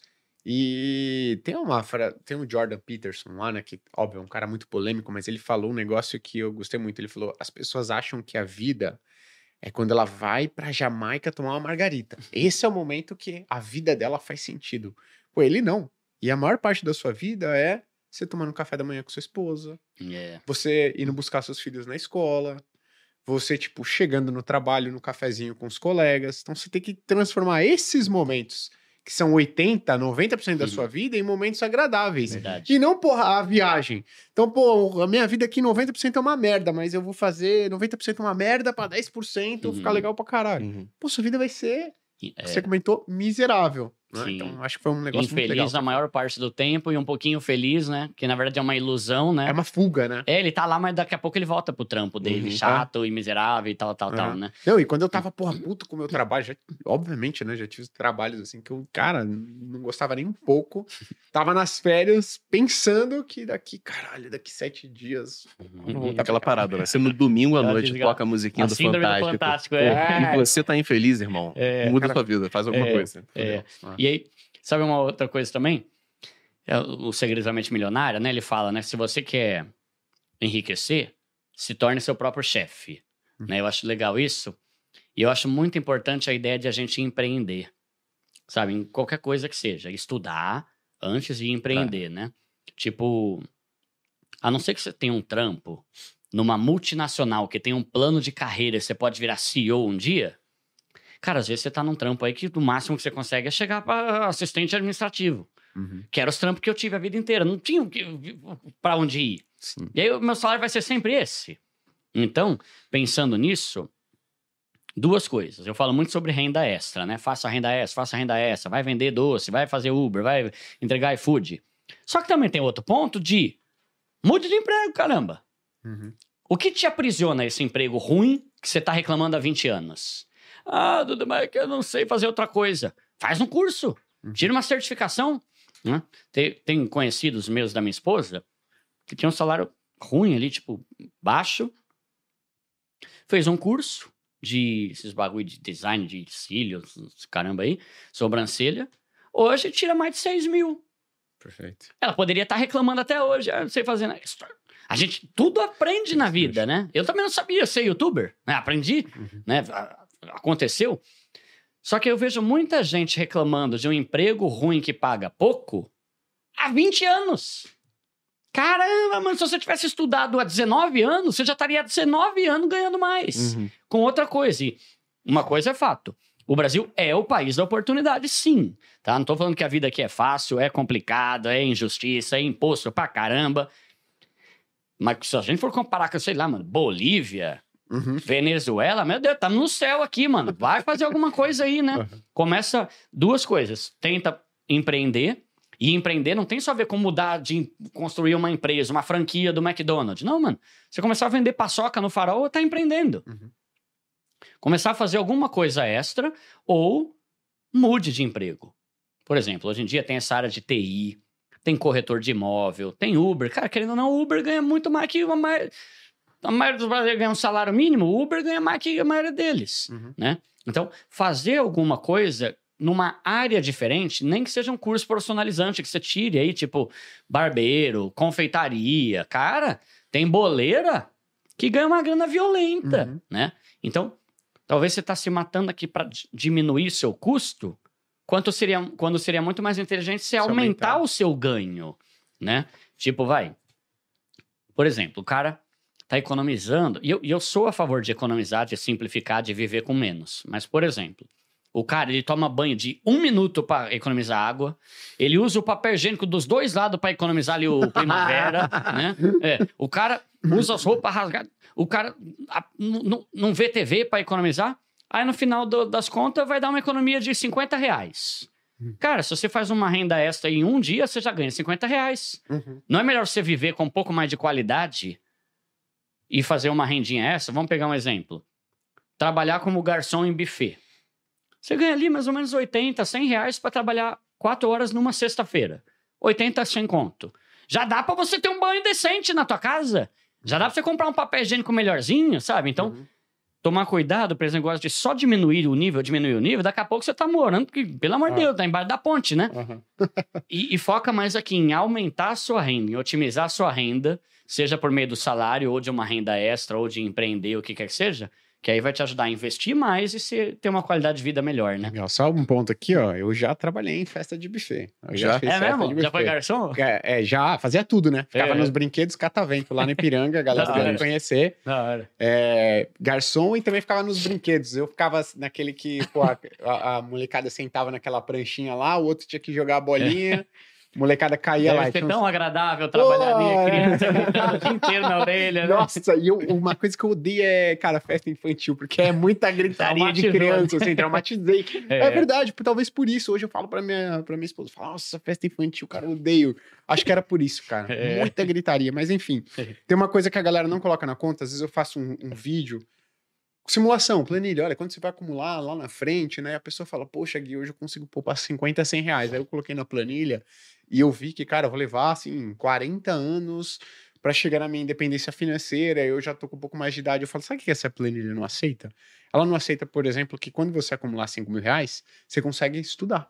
Você consegue fazer um curso. É, Você consegue aumentar a sua renda. E isso daí a planilha não vai pegar. é verdade. Isso daí quem vai pegar é você, cara. Você Uhum. fala assim, porra, eu tenho 5 mil, tenho 10 mil. Se eu pegar uma parte disso aqui e fazer um curso, porra, eu consigo ganhar mais dinheiro. É. E aí sim você muda a sua planilha, né? A sua, sua projeção de futuro. Então isso a planilha nunca vai pegar. É, né? boa. A sua força de vontade e tudo mais. Mas acho que o ponto inicial é esse. Você vai precisar acumular alguma grana. Você É. vai precisar. Você vai precisar resolver sua dívida, você vai precisar acumular alguma grana, porque pra você fazer um curso, às vezes, você precisa de um mínimo de dinheiro ali pra você se sentir mais confortável pra fazer. Mas foi Sim. um ponto também. E aí, até dentro disso, né? Porque o, o objetivo maior aqui, né? Talvez a gente falar de investimento e tal. Cara, para você investir, você tem que ter pouca conta para pagar. Aham. Se você vive para pagar boleto, ou a parcelamento, ou a fatura do teu cartão, você não vai ter dinheiro para investir. E não vai ficar rico. Uhum. E aí eu trago a atenção redobrada que a gente tem que ter com o cartão de crédito e parcelamento. Eu sei dos benefícios do cartão de crédito. Eu sei que ele tem algumas vantagens. Eu sei que ele pode dar cashback, pode dar milha. Só que no estágio em que as pessoas do meu canal, aí eu contextualizo aqui, estão, você tá mais preocupado em quitar suas dívidas ou ganhar cashback? Né? Você tá mais preocupado, sem falar que cashback de pobre? É, né, não gastar faz muito mais diferença. É, É. muito mais, Pô, não cashback é nada. 1%. É tipo o pai do É. Cris, assim. Você economiza o dobro se você não gastar. É, exato, o Júlio. Júlio, né, cara? E é, e é exatamente isso. Então, eu pego muito pesado com o cartão de crédito, não porque ele é ruim, mas porque ninguém sabe usar. Uhum. Eu até falo, né? 90% das pessoas que falam cartão de crédito é bom, é só saber usar, estão cagadas nas dívidas. É. Estão cagados no saldo, saldo vermelho, limite utilizado, tá totalmente lascado, né? Então, Ele vai no banheiro só. Ah, vai lá, vai lá, vai lá. O cara tá até escrevendo na folha aqui. Pô. Sai da quero frente, cagar, né? né? Quero cagar. Tomara que seja o número um, viu? Porque eu não quero você A ausente. gente tá pra legalizar ainda o banheiro. Vamos ver. O problema é ter que botar a chave banheiro. Mas Desculpa aí, não, imagina. Então, por exemplo, você pega o cartão de crédito. Isso é um negócio que eu bato muito de frente, porque pro meu público ele é um vilão. Pro meu público ele é um vilão. E, galera, é só você procurar pesquisa. Tipo assim, quase todo mundo tá endividado é por causa do cartão e do limite da conta. Uhum. Então, tem que tomar um cuidado muito grande com ele. E aí, um ponto, né, que se fala muito, né, sobre parcelamento. Se, o se não der desconto à vista, eu vou parcelar. Eu sou totalmente contrário a isso. Eu não acho que você tem que parcelar. Se tem desconto, tá, então compra. Não tem desconto? Tá, então junta e paga à vista. Por quê? Porque todo parcelamento se torna uma dívida. Uhum. É é questão de lógica, não é questão de o Duda acha ou a minha avó, não. É óbvio. O que, que é uma dívida? É tudo aquilo que você comprou e não pagou ainda. Então, ah, eu vou comprar essa garrafa aqui, mil reais. Eu comprei, já bebi e agora faltam 10 parcelas de 100 reais. É uma dívida. Não, mas eu vou ter. Não estou falando que tem ou não Uhum. tem, só estou falando. Todo parcelamento se torna uma dívida. E o brasileiro normalizou a dívida. É normal ter dívida. Não, não, para mim não é não. Para mim, graças a Deus, nunca foi, inclusive. Mesmo quando eu não era youtuber, não era famoso nem nada. Nunca foi. Porque se tem uma coisa que eu sempre odiei, é dever pros outros. Sim. Nossa, não me fala pra dever pros outros. Agora, por que, que eu não posso dever pro Joãozinho, mas posso dever pra Casa Bahia? Por que, que eu não posso dever pro Pedro, mas eu posso dever pro, pro Santander, pro Bradesco?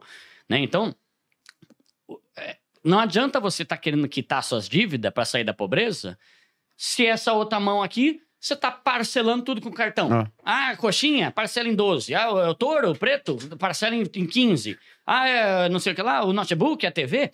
Caramba, mano, cada uma dívida que você quita, você faz mais três dívidas, É. né? Então, toma cuidado com o cartão de crédito. Na medida do possível, não parcele nada na sua vida. A única coisa que eu parcelei na minha vida foi a minha casa, porque não tem como, aí é demais. Nem HRV?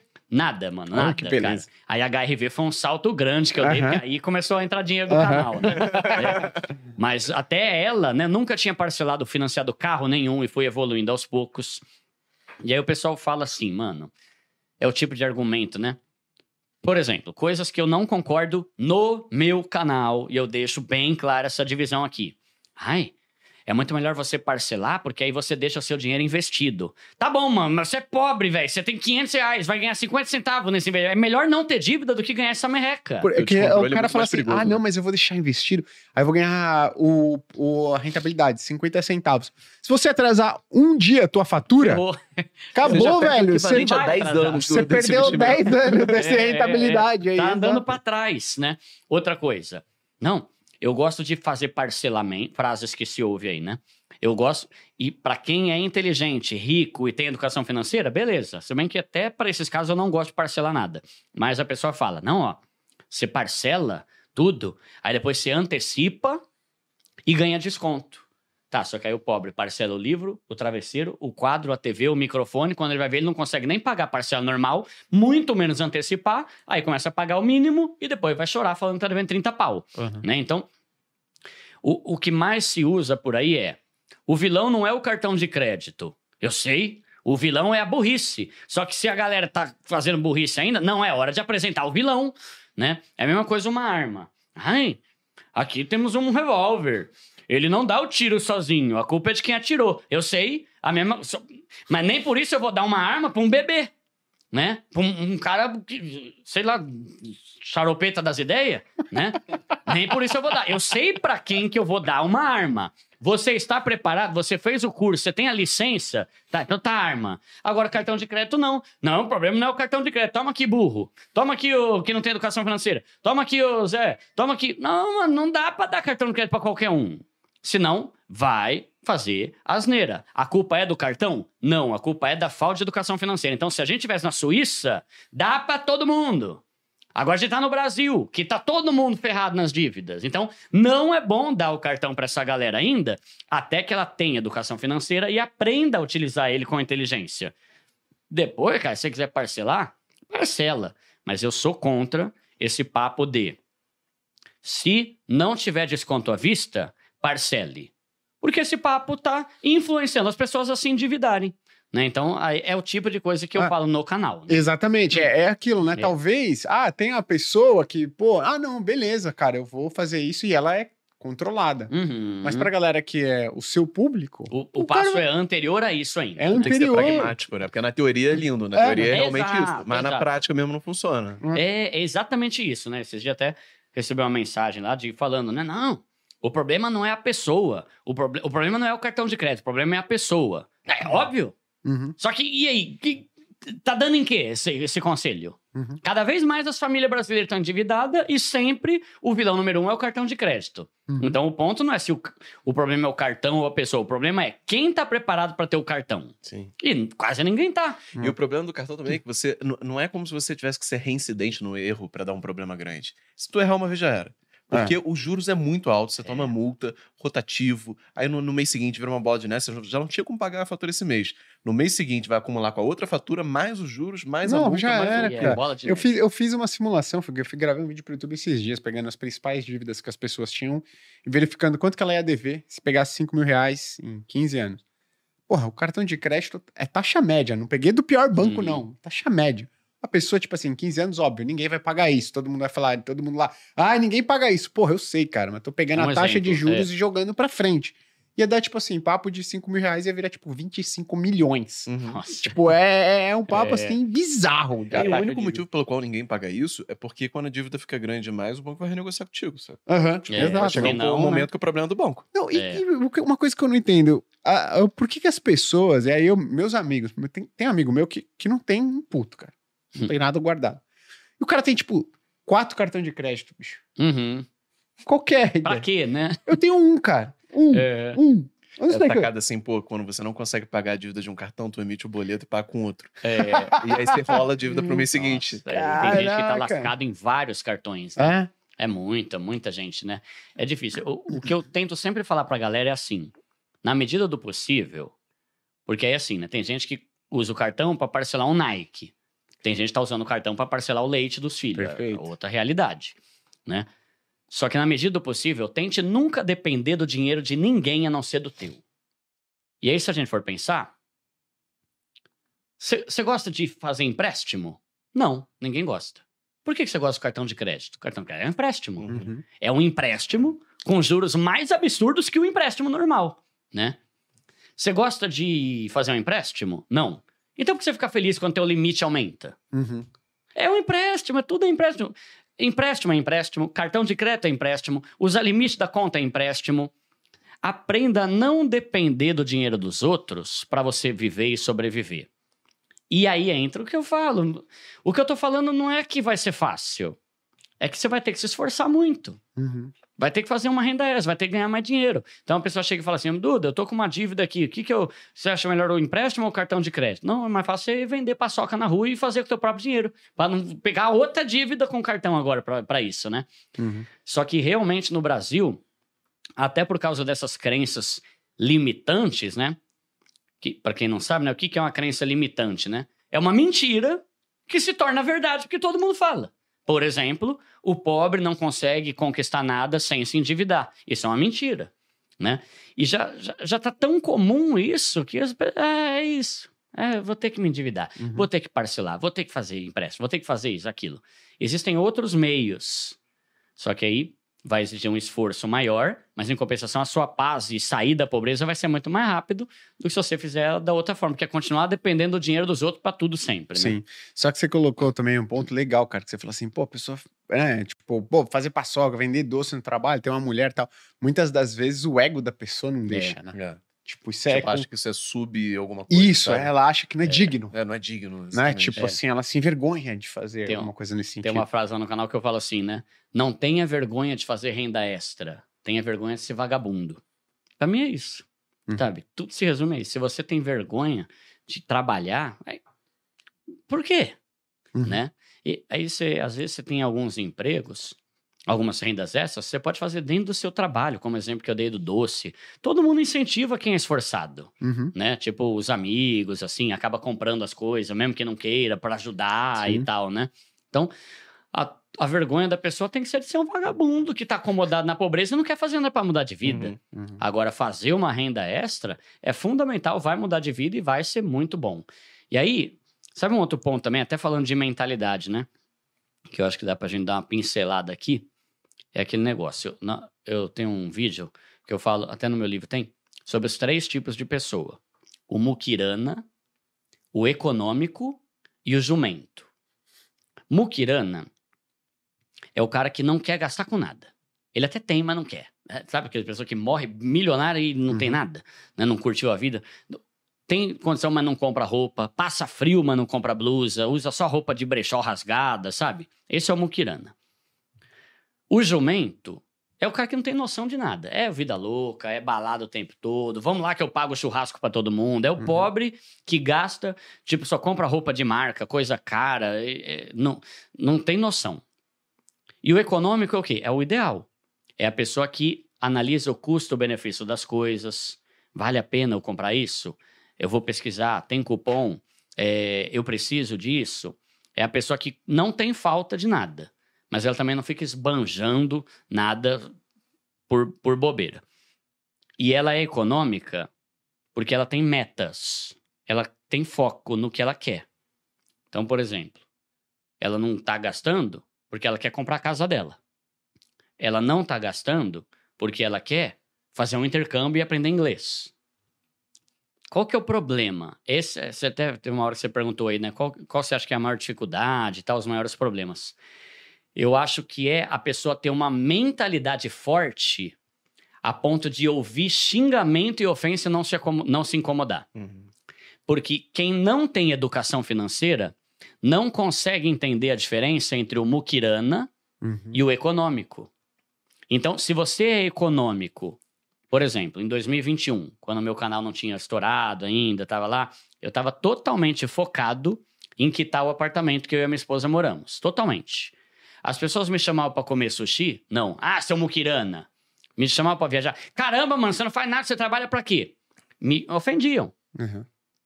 Só que eu estava economizando porque eu tinha uma meta muito mais importante. Quando eu quitei, sobrou 1.300 reais por mês para eu gastar com o que eu quisesse, porque era o valor da parcela que eu Uhum. pagava.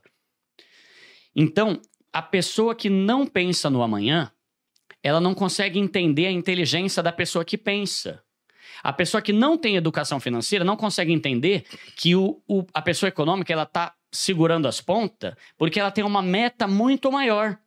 E ela acha que esse cara é muquirana. Sim. E aí muita gente acaba desistindo. Ah, Ah, mano, mas vão pensar o que de mim? Eu tô, não vou comprar uma roupa nova? Não, não é, é isso, não, não vai. Ah, mas vão pensar o quê? E, mano, é de lei. Isso eu tenho experimentado a minha vida inteira.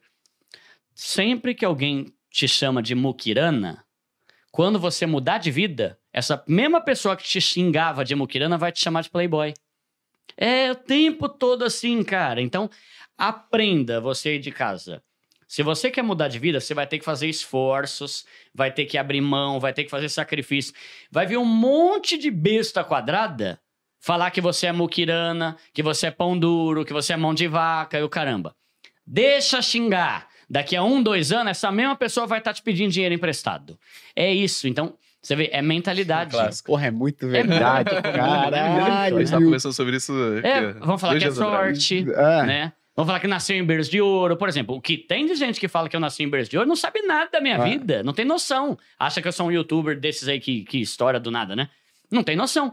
Aí veio eu andando com uma HRV, acho que eu sou playboy. Mas não a... Ah, e até um ponto que eu queria falar aqui, que a gente comentou rapidinho. Não sei se você já deu horário. Não, não, embora, aí, pô. mano. A única no restrição que tinha era minha. Ah, Foi no tá. banheiro. de prazeres Acabou, também. Nada, acabou, nada esse- Ir apertado no banheiro Não, e beber não. água com sede, nada supera essas duas. Mano, aquele negócio que a gente tava falando, da dificuldade que é você dar um passo atrás. É difícil, mas muitas vezes vai ser necessário. Eu fiz até um vídeo falando sobre isso, né? Sabe aquele papo, foguete não dá ré. Eu vivia curtindo isso, né? mas nunca tinha refletido, né? Porque sempre que eu faço alguma coisa, é isso aí, foguete não dá ré, é só pra frente, é só conquista, uhul. Cara, cuidado. Você tem que aprender a baixar o nível quando for necessário. De acordo com a situação da tua vida, talvez você vai ter que vender teu carro e fazer como eu, que peguei um Corsinha. Por quê? Porque eu tinha prioridades. A minha prioridade ali não era ter um carro legal, top e tal. Era quitar meu AP. Eu dei ré, né? O foguete deu ré, né? Tipo, quem é da quinta série aí vai gostar da, da, da piada aí, né? Sabia. Ah, que esse ali é foda, é. cara. O John, se o John Negócio- tá eu não- rindo. Eu não dou ré, não, viu? É, é- é na metáfora aqui, né? Ó, o, eu, re- eu retrocedi. Eu desci o nível. Eu voltei à simplicidade porque aquilo foi fundamental para eu subir. Por exemplo, tem muita gente que tem um carro de 100 pau e tá todo endividado. O Ah. cara não quer abrir mão do carro de 100 pau. Não, eu vou de. O que, que vão pensar de mim? Cara, não sei o que, que vão pensar de mim, mas a tua família sabe que você é pobre e tá lascado. É. Não é melhor você baixar o nível e comprar um Celta, um, um Gol, um Palio, quitar suas dívidas, investir na tua empresa e voltar a viver bem? Né? Então, esse é um- uma outra crença limitante, né? De achar que a gente nunca pode retroceder. Pode e deve sempre que for necessário para que isso te dê. Até tem aquelas metáforas de coach, né? Que ah, eu vou voltar só para tomar impulso para o trampolim e tal, né? Tem esses papos aí, né? Cara, esse negócio é muito ruim, cara. Recuo pra pegar impulso. É, só, pra, só pra pegar impulso. É. Mas a ideia é cuidado para você não ficar escravo do status que você tem hoje e a tua conta só tá diminuindo, tá, tá ficando pior, tá cada vez mais endividado, cada vez mais lascado, porque você não abre mão de ter aquela roupa de marca, aquele carro caro e sair no restaurante com seus amigos. Cara, tem problema não. Tem problema não. Fala, ó, fera, mano, tô com outras prioridades na vida aqui. Eu e a minha esposa estamos querendo aqui viajar no final do ano, então a gente não vai nesse rolê dessa vez. Uhum. Ok, né? Faz parte. Aprender a falar não. E isso tem tudo a ver com mentalidade. Uhum. Né? Você vê, não é um negócio tipo de, de- ah, faculdade de economia, e investimento. Não, não, é. Eu tenho que saber que se eu tentar mudar de vida, as pessoas vão me ofender e vão me chamar de muquirana. Deixa chamar. Depois elas vão pedir dinheiro emprestado, aí fica a tua decisão se vai emprestar ou não, né? Ah, Cara, tu tem que trabalhar muito o psicológico. Tem, porque é, isso tem. é muito verdade, cara. Quando você tá nesse processo de poupar, principalmente no começo, Essa transição que é mais você, difícil. que né? você não conseguiu ver hum, nada do fruto, você É. começou a plantar. Cara, essa, essa, essa etapa aí que o pessoal vai começar a apontar o dedo. Pô, mas tu não faz nada, cara, tu não curte. A vida não é só trabalhar, não, porra. Hum. Tem que curtir. é igual pra todo mundo, cara. E é difícil, mas, porra, se tu passar. É, é O um negócio fruto vale a da pena. arrebentação. né? É, eu ia falar isso. É um aninho ali que seja, ou dois, sei lá quanto, vai depender do teu empenho, né? Mas é um, eu, eu sempre falo, é melhor você se lascar por um ano e mudar de vida do que você continuar pobre a vida inteira. Ah.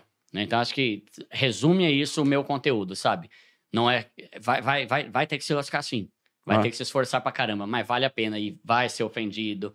Vai ser humilhado, vão falar mal de você, você vai ficar triste porque não pode, mas é melhor você falar que não pode por um ano e depois você poder fazer o que você quiser, cara. Sim. Sabe? Tipo, é muito bom, né? Sim. É bom pra caralho. Hum. Pô, limpa as redes sociais, cara. Melhor maneira de É. você fazer, passar por isso mais Outra parada, tranquilo. muita gente fala assim, pô, não tem tempo, sei lá o quê. Dá uma olhada no celular quanto você gasta. Tempo de uso. É. Tempo de uso. cara. É, Cara, é bizarro. surreal. Absurdo, né? Cara, você tipo, não trabalha social, com rede social. É. Tipo assim, pô, a, a- a gente trabalha, então tem, tem lá um tempo que a gente precisa dedicar a isso, né? É, mas, cara, tem gente assim que não dedica. E eu fui esse final de semana, né? Voltei lá no condomínio que eu morava. Falei, abre aí, cara. Deixa eu ver quanto tempo você. Tipo assim, teve dia que a pessoa ficou oito horas pra, é, no celular. é, Loucura, né? é, Oito horas no celular, porra. É o dia inteiro. Ah, o dia inteiro. é. Dormiu oito? Oito foi mais o quê? É, é, o resto do tempo você não tem como ser uma pessoa muito útil, sabe? Ah. Tipo, é um tempo que você tá cansado, tá comendo, tá no Uhum. banheiro. É. Uhum. Não, e e fa- fazer essa limpa é muito importante, né? Porque, mesmo porque Às vezes a pessoa tem um Instagram que ela segue pessoas relevantes. Só que ela segue 4 mil pessoas. Mano, qual a chance de você ver a postagem de todo mundo? É. né? Aí tem uma tendência de você acabar vendo mais fotinho de amigo, aqueles videozinhos, que ok, é legal. Mas faz uma limpa, não tem problema. Eu fiz esses dias, cara. Esse dia eu comecei a seguir um cara, também famosão, grande pra caramba.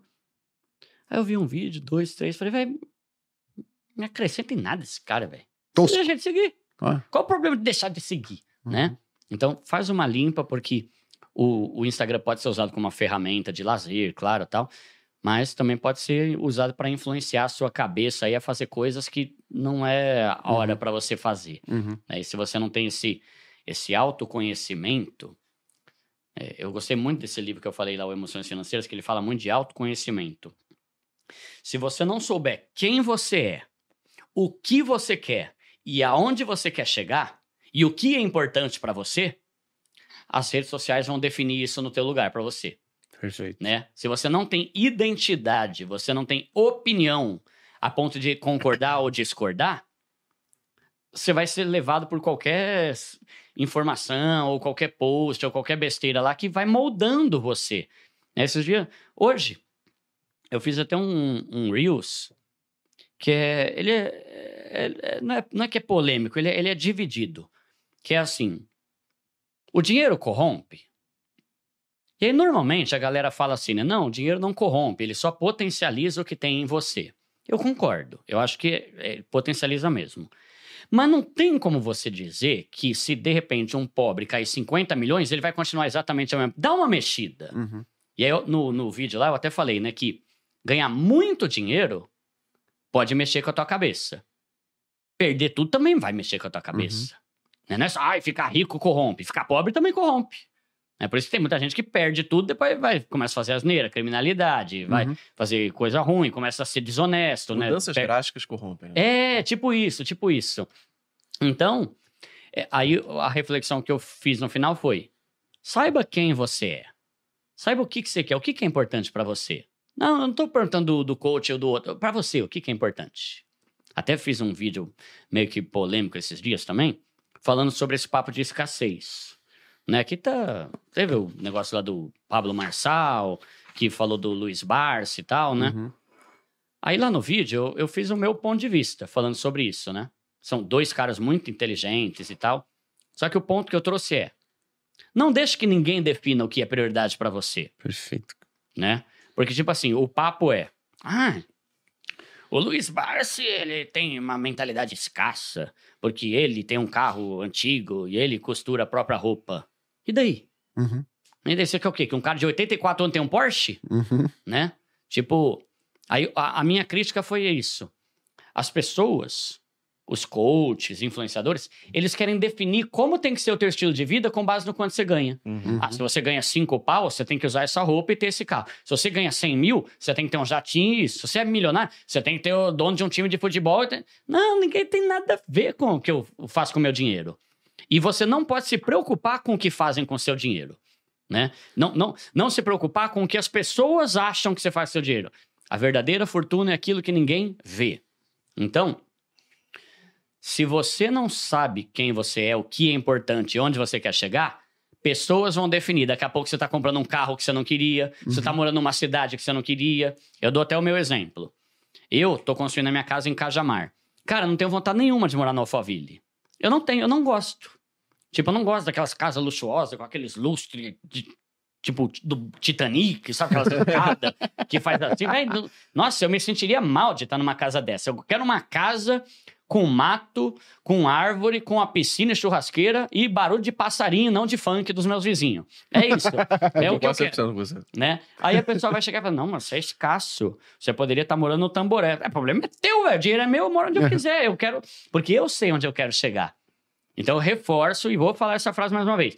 Se você não sabe quem você é, o que é prioridade, o que é importante pra você, você vai ser um trouxa que é influenciado pelo que os outros definem. Os outros vão definir como você tem que gastar seu dinheiro. E aí você não tem personalidade nenhuma, né? Sim. Sabe que é um ponto muito legal? A galera quer padronizar o que que é sucesso. Uhum. É. Brother, sucesso é diferente para cada uma das pessoas. E talvez mais importante do que isso, porque isso é um pouco mais difundido, é que o caminho do sucesso ele é diferente para todo mundo. Exatamente, Não tem receita de. Você não É. encontra pessoas bem-sucedidas que tiveram exatamente o mesmo caminho, cara. É. Você vê pessoa que é bem-sucedida, cara bilionário, falando, porra, eu trabalhei, eu fiquei bilionário trabalhando com o que eu não gostava. Teve o cara que falou, eu trabalhei com o que eu amava. O problema é você pegar aquilo como uma regra e falar, brother, é isso que eu tenho que fazer. Hum. É uma receita de bolo. Não é, cara. Então toma cuidado com essas porra. Não, não, não confundir o sucesso com luxo. É, exato. Tipo, são perfis diferentes. Sim, total. E outra, cada um gosta de gastar com coisas diferentes. Por exemplo, se- com o que, que vocês gostam de gastar? O que eu gosto de gastar? Viagem, acho louco, Eu também. e violão, porque eu sou músico, né? Minha formação é como músico. Violão. Então alguém vai chegar e falar assim: caramba, Duda, gastou cinco pau num violão? Eu amo Uhum. violão. Só que eu acho ruim gastar num restaurante. Por quê? Porque cada um tem prioridades. Eu né? não, eu já gosto bastante de restaurante. Eu gosto pra caramba de conhecer restaurante novo com minha Minha irmã esposa. também. A gente curte. É. E encontrar restaurante novo, tá, a galera, pô, você foi no tal? Sim, mas, cara, eu não tenho esse prazer de música, então eu não gasto uma grana com instrumento, Sim. com tudo, com eletrodoméstico caro, E você é coisas. feliz assim, Sim, pô. né? Hã? Pô, Cada um. esse sua- cara a comprar uma lava-louça esses dias. É, pô. exato, pô, lava-. Como quem? Convenci ele a comprar uma lava-louça. Ah, é? É, Dobrou? é. Eu Só que lava-louça é porque foda, não dá essa dica não, porque ela é boa, mas ela é ruim, porque você compra a lava-louça e aí o que acontece? Você quer lavar uma vez por dia pra economizar, né? Aí você põe tudo lá, você fica sem garfo, você tem que comprar mais garfo. tem que dobrar o número de tudo. É um você tem. problema e surge outro. É.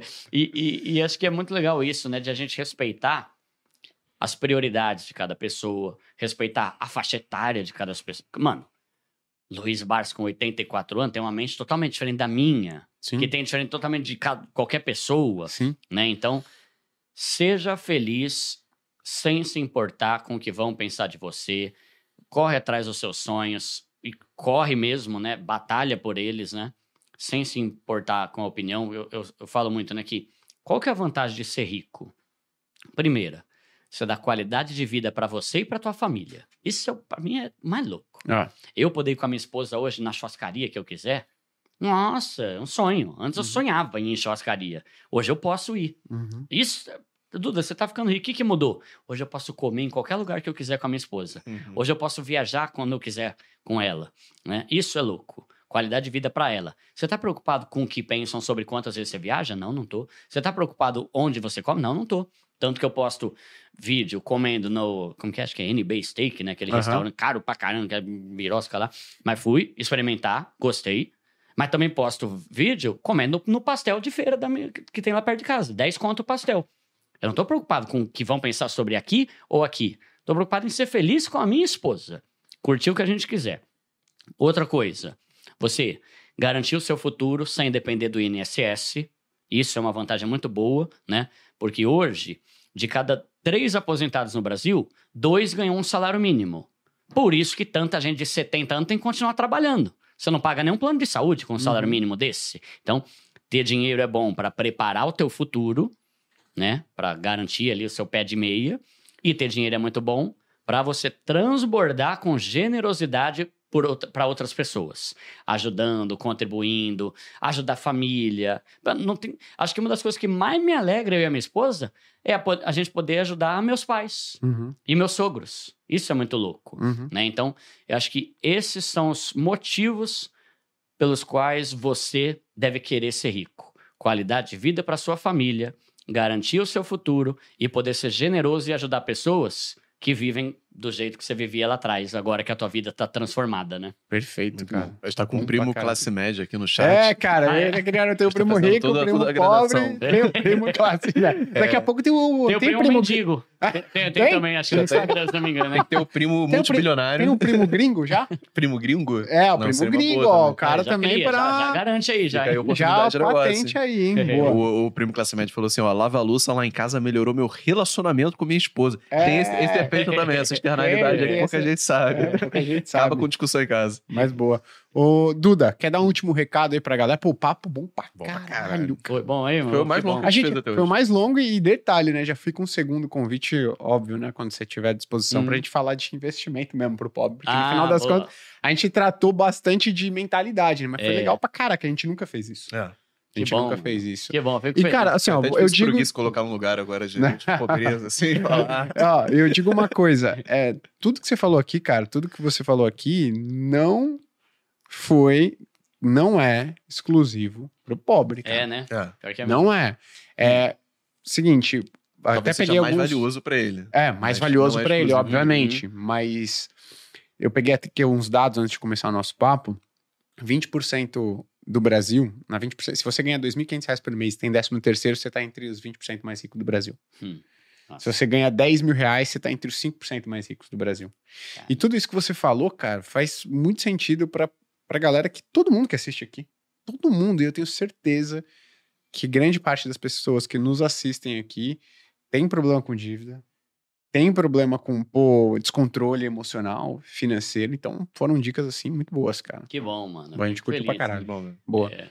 Pô, eu agradeço demais o convite, foi um prazer. Achei que vocês nunca iam me chamar, né? Que isso, que pô. Enfim, até que enfim. que isso, a gente já tentou. É que você não respondeu o Lucas Joel lá. Ah, Você é, respondeu quando eu mandei é- mensagem. É, muita mensagem, mano. Nossa, é, É, isso, é, mano. exato. Mas O primo pobre virou aí. estrela agora. Foi um prazer aí, mano. Agradeço pelo convite. A galera pode me acompanhar no YouTube. Eu tô como Primo Pobre. Só botar lá Primo Pobre que você já me acha. No Instagram já tinha um perfil chamado Primo Pobre, então eu coloquei o meu nome, que é Eduardo Feldberg. Aí só toma cuidado com golpista. O meu é o que tem o selo veri- verificado, tá com um milhão e meio. E eu nunca sigo ninguém de volta. Então, quando você me seguir, provavelmente vai ter uns três, quatro golpistas que vai seguir usando Uhum. minha foto. Pode bloquear tudo que é, é golpe. E, cara, é um prazer. Se puderem assistir o meu programa Pobre Show, né? É o meu, é o meu programa de entrevistas. Bom. Ah, Acontece toda segunda-feira, às 8, e é só digitar Pobre Show lá no YouTube também. Temos um Instagram Pobre Show. E se puder comprar meu livro, vai ser um prazer aí Porra. poder compartilhar um pouco que eu sei com vocês aí, né? Boa, não, e ó, dicas valiosíssimas e em linguagem simples, certo? É, é. Boa, então, Hum, cara, obrigado aí pelo, pelo presente, Valeu, viu, cara? A gente gostou muito. Vou começar a ler hoje Boa. e aí dou o feedback lá no meu Instagram. Se você quiser me encontrar no Instagram, gui.cadonhoto, YouTube da Finclass, vídeo toda segunda, quarta e quinta-feira. O meu é Leandro.varos, vou dar o feedback também, gostei bastante do. Achei, cara, muito tranquilo assim, a diagramação tudo muito É. bonitinho, né? É, Leandro.varos lá no Instagram e arroba Volts no Twitter. Boa, então muito obrigado de novo, Edu. Prazer É receber nóis. você aí, obrigado mesmo. E muito obrigado a você que nos acompanhou aqui durante quase três horas de bate-papo. É um É. prazer inenarrável estar aqui com vocês. Nos vemos na sexta-feira que vem para falar sobre investimentos da maneira mais simples e eficiente possível, que são os investimentos através de ETFs. Então, se você é uma pessoa que está começando a investir, que é uma maneira simples, eficiente, montar Boa. uma carteira pode ser uma boa também. Então, a gente se vê na sexta-feira que vem. Muito obrigado, até a próxima. Tchau, tchau. Valeu. Tchau, tchau.